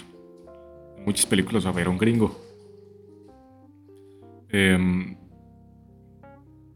creo que habla mucho de la identidad nacional, cómo se ve el hombre mexicano a sí mismo, cómo ve a la mujer de, México.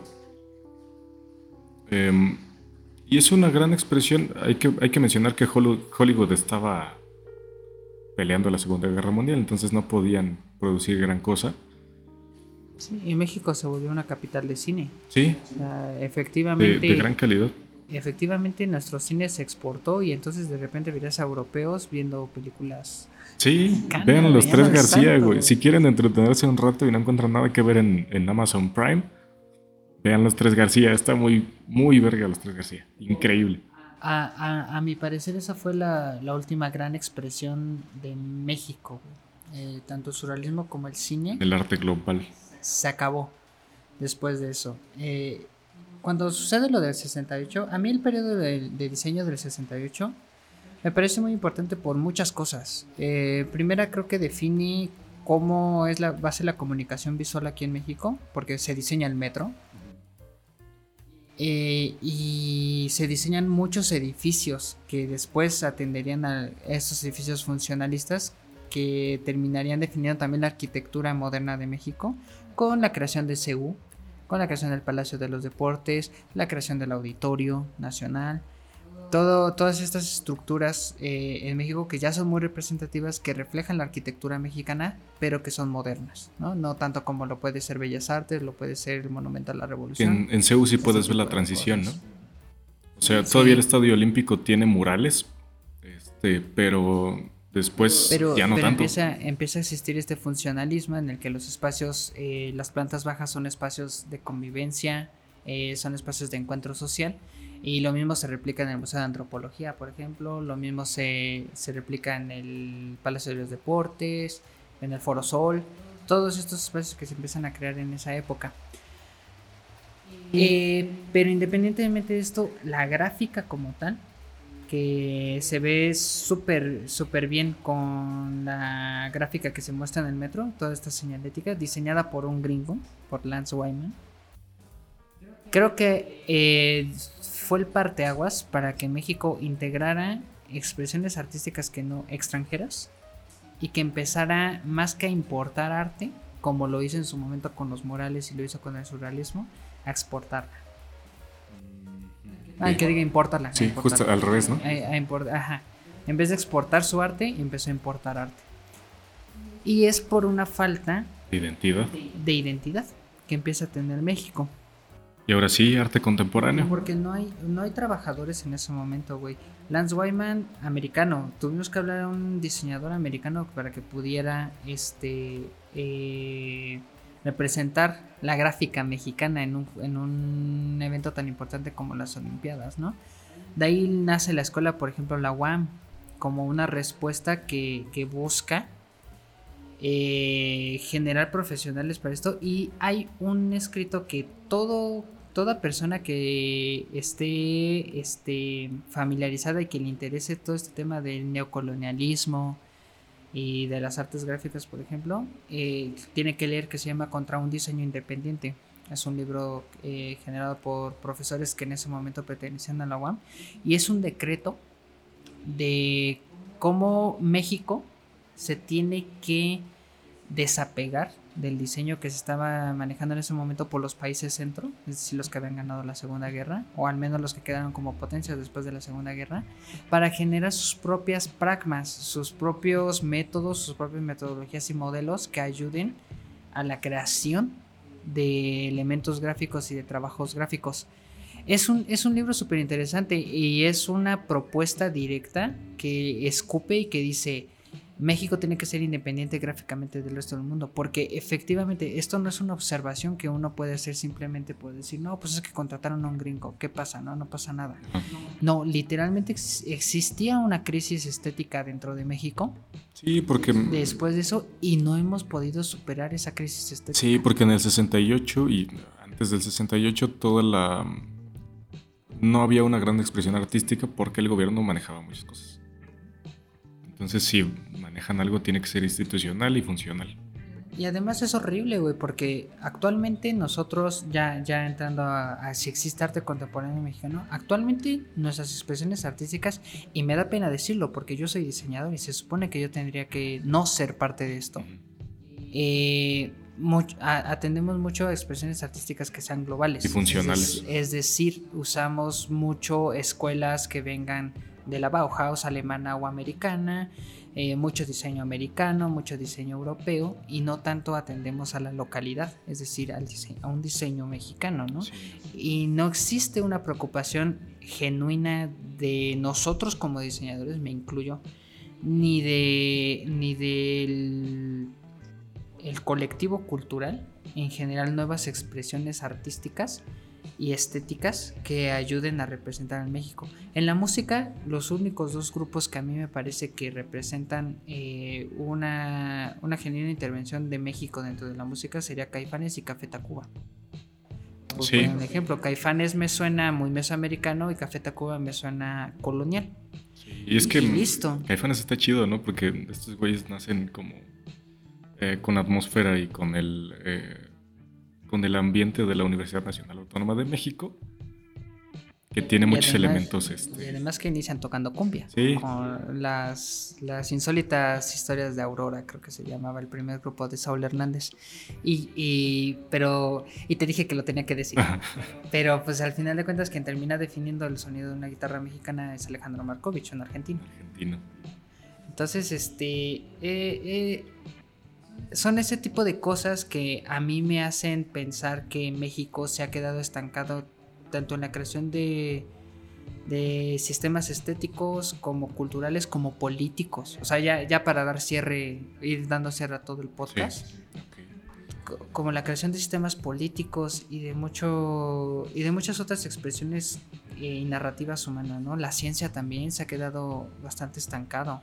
Y el cine, más que nada, güey. En el cine se puede ver lentamente esa evolución. Si ves una película de los 40, luego una de los 50, luego una de los 60, en los 70 todo era la puta risa en vacaciones y películas de ficheras.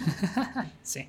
Y después de eso, em, hubo algunos in- directores interesantes en los 2000, ¿no? Como con Amarte Duele, por ejemplo, o Amores Perros,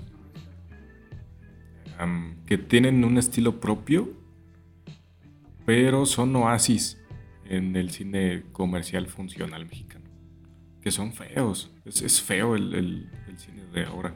Y que ahorita pues es que no, no existe un verdadero apoyo para estas nuevas innovaciones que queramos hacer, tanto en estética como política como cualquier cosa, porque digamos, de, lo- de los tres directores más exitosos que tiene el, el planeta en este momento, esos tres son mexicanos, Guillermo del Toro, Iñárritu y Cuarón. Ganaron tres premios seguidos. Los tres son directores mexicanos, pero ninguno de los tres encontró apoyo en México. Mm. Eh, científicos mexicanos existen. ¿Y dónde están trabajando? Están trabajando en el extranjero. Muchos en el las, con- las condiciones que, que el país da para eh, la creación de nuevos paradigmas y para el entendimiento de la realidad a través de los ojos de un mexicano, no, no, ni siquiera la adaptación de un país europeo, ni siquiera la adaptación de el mainstream global. Sí, el mainstream, güey. No existe, no existe tal apoyo. Hace poco- Es muy difícil. Hace poco vi una película alemana feísima, güey, que se llamaba Hola o Easy y Oso, algo así, güey. Es el título para empezar, ¿no? Pero era alemana. Y se parecía mucho a una película mexicana. Porque es este güey que es pobre y eh, entonces llega una morra rica, veo un interés en este güey, que es voy a molestar a mi familia. Este, pero al final se enamoran y de pronto este, todos son felices, ¿no? Es una narrativa que se viene repitiendo desde hace mucho tiempo en el cine mexicano. Y era una película de calidad pésima, pero me pareció tan propia o tan familiar que dije, mira, la voy a ver. Y está fea de todos modos.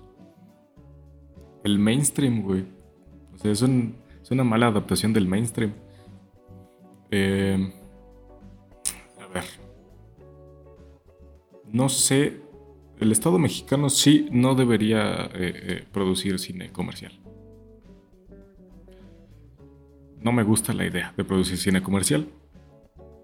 Em, pero si, si decimos eso, si estamos en contra de producir cualquier clase de cine comercial, Entonces consumamos el otro tipo, ¿no? eh, no solo con. No, no es eso. Eh, sería negar también cierta parte de los apoyos para el cine de otro tipo. Mm. Entonces, creo que es un mal necesario. Este, las películas de. Yo creo que las películas de Omar Chaparro no tienen ningún pedo. ¿no?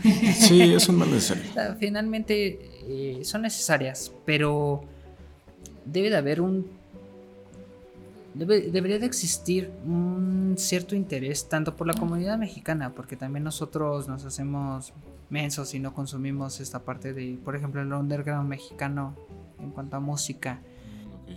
Este, no solemos consumir lo mexicano porque también nos parece de mala calidad, absolutamente. Y eso ya va con una percepción que nosotros tenemos de la realidad en la que nosotros estamos viviendo. Entonces, eh, y, y esto va, o sea, que quede claro, esto no solamente queda en la expresión estética artística. O sea, esto va absolutamente a todo lo demás. Así, el final del podcast. Exactamente. Sonado final del podcast. Todo lo que nosotros interpretamos como, como ciencia mexicana, productos mexicanos, artísticos y no artísticos, este, vaya, todo lo producido aquí en México en general llega a tener una tonalidad que roza en la mediocridad. Sí, porque sí, de, hecho lo ves en cualquier cosa, ¿no? Eh, incluso, eh, ¿por qué decimos mortálica, no? Hay varias marcas de motocicletas que son de gama baja, ¿no? Y son genuinamente malos productos, ¿no? Es de mala, es de mala calidad, estás pagando poco, ¿no? Em, ¿por, qué las únicas ¿Por qué las compañías de motocicletas mexicanas no pueden igualar la calidad de una Harley, por ejemplo? Porque no la igualan, genuinamente no la igualan. La calidad de los materiales es fea, em, la percepción de las personas es que esa madre es una cosa de segunda y no la igualan porque, una, no hay un mercado para motocicletas de alta gama, ¿no? o cualquier cosa de alta gama. Y dos, no hay una intención de generar una cosa eh, con la calidad del mercado global. O con la calidad que tendría una Harley en este ejemplo, de motocicletas. Y el hecho de que no haya intención es un pedo, porque si te limitas a un mercado que no paga por las cosas de calidad, porque no hay dinero para eso, entonces pues los productos mexicanos no pueden competir de ninguna manera. Y vamos a, a terminar ese podcast con ese concepto. Hay que... Vamos a hablar de la 4T, ¿no? Para terminar esta cosa. Sí, y terminamos también con los con el valor que siempre estuvimos recalcando que iba a servir. Eh, al hablar de la cuarta transformación, no entiendo genuinamente de qué hablan. Sé que es una transformación tal vez política, porque es una transición de, del ni siquiera de la derecha, de la centro izquierda a la izquierda ni se va a sentir. Y, que entenderemos que la transformación implica la eliminación de la corrupción. O sea, ese es como, como el estandarte. Sí, es populistas, es lo que me caga de los populistas, güey. Que anuncian su cambio como si fuera una cosa histórica. Y al final es simplemente la corrupción. ¿Cómo lo vas a hacer? No sé. Em, pero me parece que México tiene dos problemas que son los más fundamentales de todos que es la falta de una, de una dirección, de un sentido y de una identidad nacional. Claro que tenemos una dualidad entre si somos este, conquistados o conquistadores o lo otro, que son mestizos, este, porque no te quieres encontrar en un mundo donde tú eres auténtico, porque ser auténtico no, no te da el prestigio que decir este, fuimos conquistados y ahora estamos dolidos por eso y, por eso mi país no despega. No te da esa seguridad. En el momento en el que nosotros generemos un sentido de nación, un proyecto, un genuino proyecto de nación, va a ser cuando vamos a poder generar una identidad y después hacer todo lo demás que queramos. Y por eso es importante lo que mencionábamos con Austria, lo que mencionábamos de los refugiados. Em, y además de las guerras. México rara vez pelea una guerra contra un país extranjero y jamás ha sido invasor. Y eso le ha valido que globalmente lo quieran. Sí, es, apreciado globalmente. ¿no? Hablamos de la Plaza México, la el único país que intervino, eh, al menos diplomáticamente, en la, en la invasión a Austria, fue México. ¿Estamos conectados con los austriacos? Sí y nos aprecian. Entonces, yo creo genuinamente que México debería enfocarse en ser una potencia diplomática para el mundo. Un mediador. Un mediador, una bisagra, porque estamos en el medio de las cosas. O sea, tenemos acuerdos económicos con China y el Pacífico, y tenemos acuerdos económicos con los Estados Unidos. Somos la puerta entre, los, entre el norte y el sur de América. Entonces deberíamos... eh, Tenemos buenas relaciones con Europa. Tenemos buenas relaciones con, con Oriente. Con todos, todo México es el país amigo del mundo. Em, la cumbre que tuvo lugar la semana pasada, que fue de las Naciones Americanas, donde estuvo Venezuela y donde estuvo este, Cuba, me parece bien que estuvieran Venezuela y Cuba, porque somos mediadores. Lo que yo quiero para mi país es un sentido de nación, un proyecto de nación em, que tenga sentido para nuestra realidad y una identidad nacional. Sí, yo, yo quisiera retomar exactamente lo mismo, güey. O sea, México ha vivido en una crisis no solamente económica, eh, estética, política, cultural, social, durante ya mucho tiempo. Y, y a, pesar de, a pesar de eso, el mexicano sigue siendo una persona que, eh, que busca algo bueno, güey. O sea, eh, para su familia, para sí mismo, para El valor de la solidaridad para, para incluso, ajá, para incluso el, el- el otro mexicano, ¿no?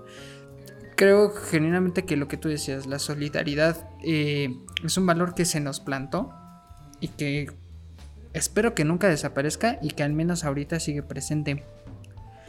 Y México requiere de un, un accionar cultural que lo permita reabastecerse de, de cosas, de conceptos, de, de, de valores y de paradigmas que le ayuden a enfrentar esta nueva realidad que tenemos sin verse absorbido por, por la globalidad. Sí. O sea, eh, México, México puede mantenerse auténtico, lo ha hecho.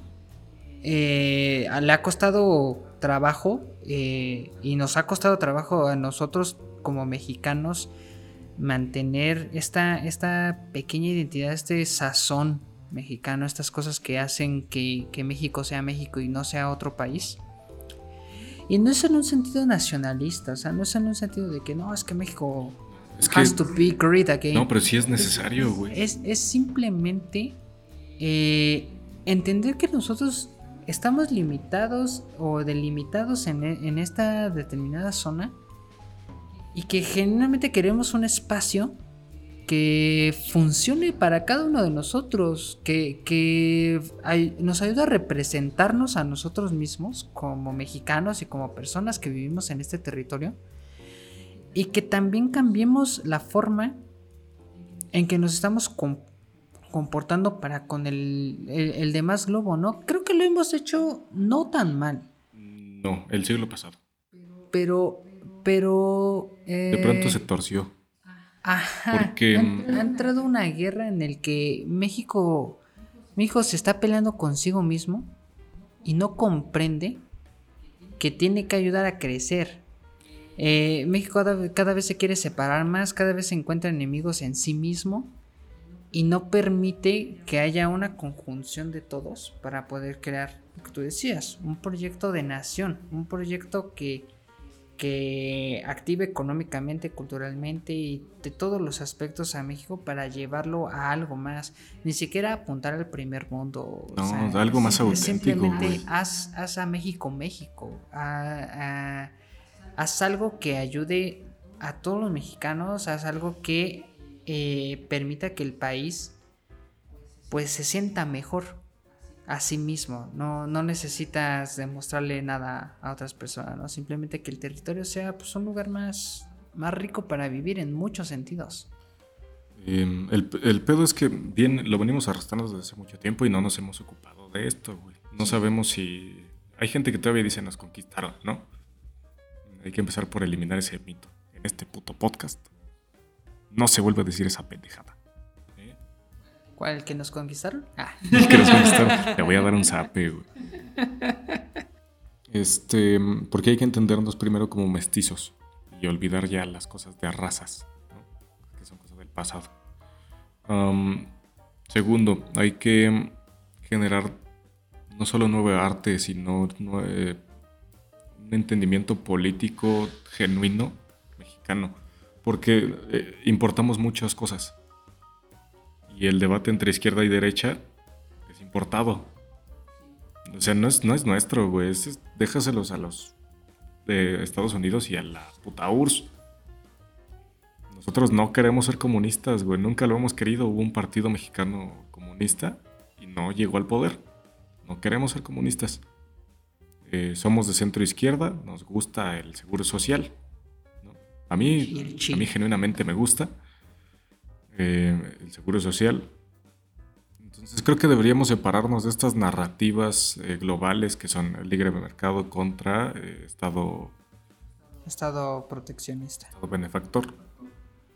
Sí, realmente, realmente, mira, va, va a calzar perfecto porque, oh gran sorpresa, este es el final de temporada.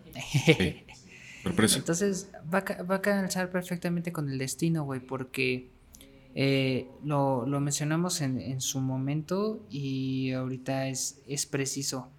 Latinoamérica se encuentra en un espacio eh, temporal, político, muy interesante y económico. Eh, México, hablando específicamente de México, lo dijimos, ¿no? La modernidad llegó tarde, conocimos la modernidad y de repente, paz, la posmodernidad ya había llegado al resto del mundo, ¿no?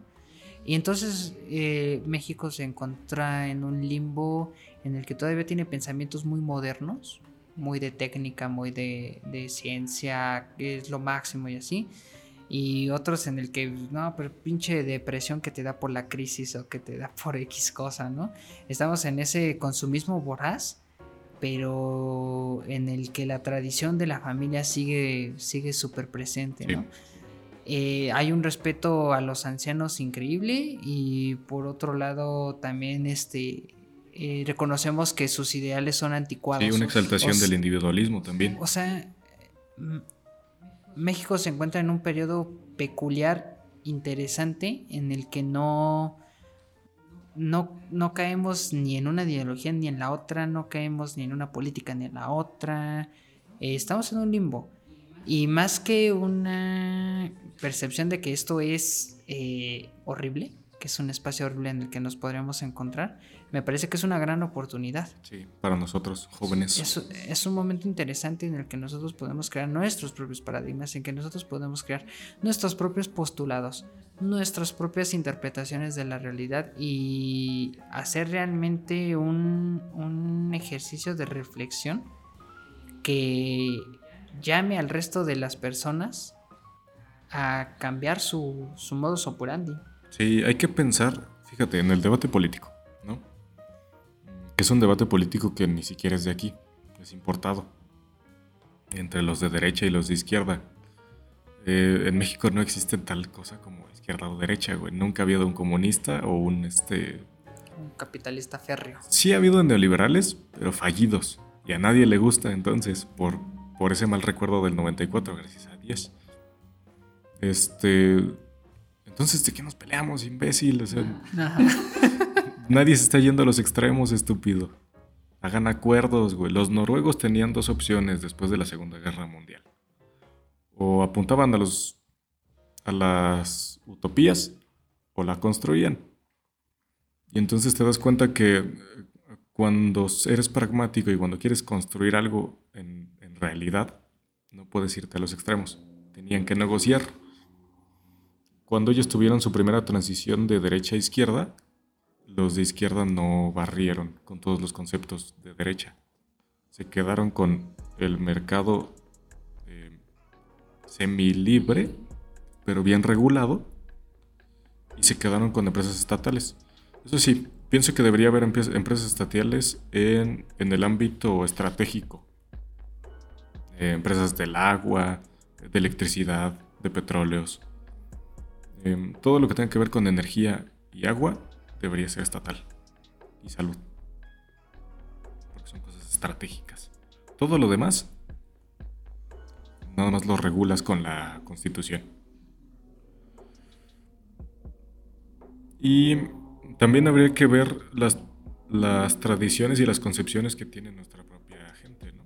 O sea, no me cae bien el presidente, pero entiendo que es este, la decisión y la voluntad del pueblo, entonces mira, respétalo.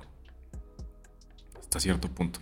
y trabaja con ello. Pues sí, sí, porque... trabaja con ello. Eh, te puedes quejar, sí, puedes estar todo el tiempo que tú quieras diciendo esto está mal y así asado, pero finalmente lo que toca hacer es trabajar. Sí, que, es, que eso es lo que los europeos no entienden de aquí. ¿Por qué, por se pelean tanto eh, entre ellos mismos? Porque eh, genuinamente no respetas la, la, voluntad de tu pueblo. Llegaste tarde a la modernidad. Te tocó el individualismo directo. Es como ver al sol directo, güey. ¿no? Te ciega de cierta forma. Entonces, este, me parece que es eso. Y tendríamos que hacer un, un proyecto de nación. Y, y ya. Y ya. Ah, entiendan a la patria, mira. a mí me gusta mucho mi país, ¿no?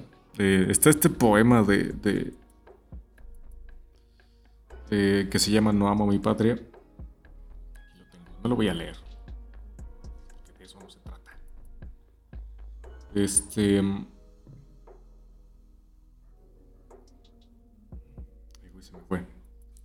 Pero el punto de esto es que mm,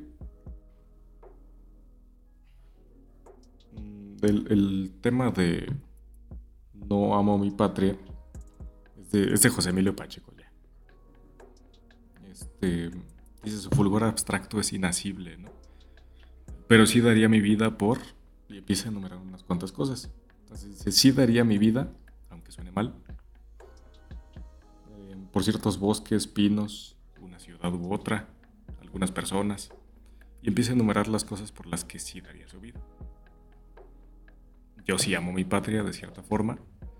Eh, me parece que el Estado de Nación es importante para regular la actividad humana. Em, y hay que entender a México, no justificarlo, porque México ha sido genuinamente mediocre en muchas cosas. Pero hay que entender que por este territorio, en este terreno, es tierra continental. Caben 22 países de Europa. Es poco gobernable. Hemos tenido la mitad de nuestra historia como nación en guerras, casi 100 años. No tenemos dinero, güey, no somos ricos.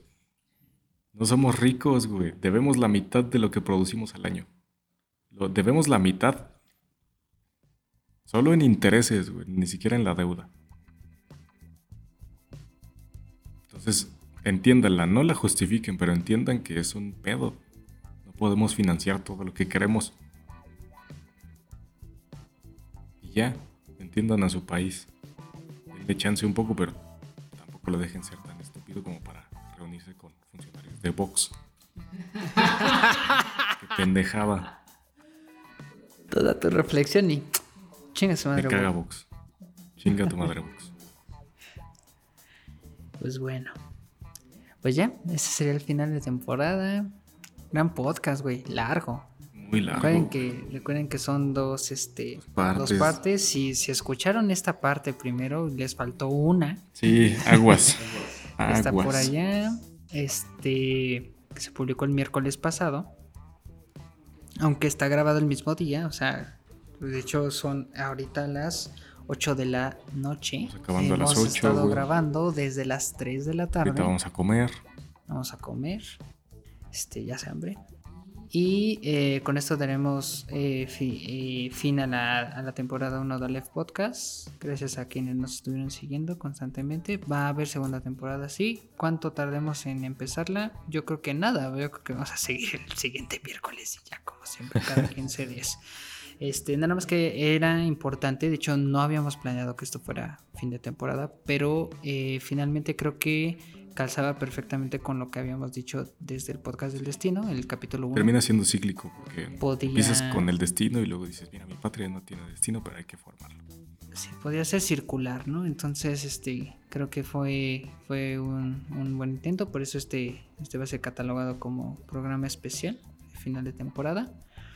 Y este, pues esperen noticias. Una vez más, no hemos podido subir cortitos, pinche universidad. Este, yo tampoco he podido subir publicaciones nuevas. Por ahí tengo unas pendientes. Quiero, quiero explicarles qué es Aleph. Para empezar, ¿no? Eh, eh, cualquier cosa que ustedes tengan dudas, por favor, háblenlo. Casi, casi no hay comentarios dentro de, dentro de YouTube, que de hecho es la plataforma en la que menos nos escuchan. Sí, porque es complicado YouTube. Pero este, si tienen algún, o sea, si nos están escuchando por Spotify, pásense nada más al canal de YouTube y en cualquier video, en el que sea, aunque no sea del, del podcast que estaban ustedes escuchando, déjenos un comentario para nosotros poder tener feedback y saber este pues, qué cosas qué cosas les gusta qué cosas no les gusta. Este a veces se escucha mal el audio de Manuel a veces se escucha mal el audio mío son cosas que pasan y a veces cometo la pendejada de dividir un podcast a la mitad y pensé que se iba a subir en dos episodios y ya lo aclaramos en la primera parte de todos modos vuelvo a vuelvo a, disculparme a pasar. volver a pasar solo fue la temporada 1 muchachos y este y denos feedback por favor de esa forma nosotros vamos a, a entender más o menos qué qué, está, qué les está gustando, ¿no? Y también en qué cosas podemos mejorar. Siempre es bueno. Y bueno, con esto daríamos final. Este, esperen los dos videos, van a estar subidos en, Facebook, en YouTube y todo va a estar en Spotify. Eh, les digo que aunque los estén escuchando en Spotify, dense un jalón a Facebook o a YouTube y ahí déjenos un comentario. Y nos estaremos viendo dentro de un mes. Necesito. Bueno, a ver, eh, es un mes para el primer programa, pero como este lo voy a subir en 15 días, entonces... No, si es un mes, ¿verdad? Es este 15 días, dentro de 15, dentro de un mes, sí, dentro de un mes nos vamos a estar viendo. Sí, sí, sí. Ay, qué cosas. Entonces, y ya. ya, ¿de qué va a ser la segunda temporada? ¿El lenguaje? Pues, no sé, hablamos un poco de la comunicación, pero quizás deberíamos hablar del proyecto humano. Va. ¿Sabes? Y pues, y ya. Ya. Estamos viendo próximamente.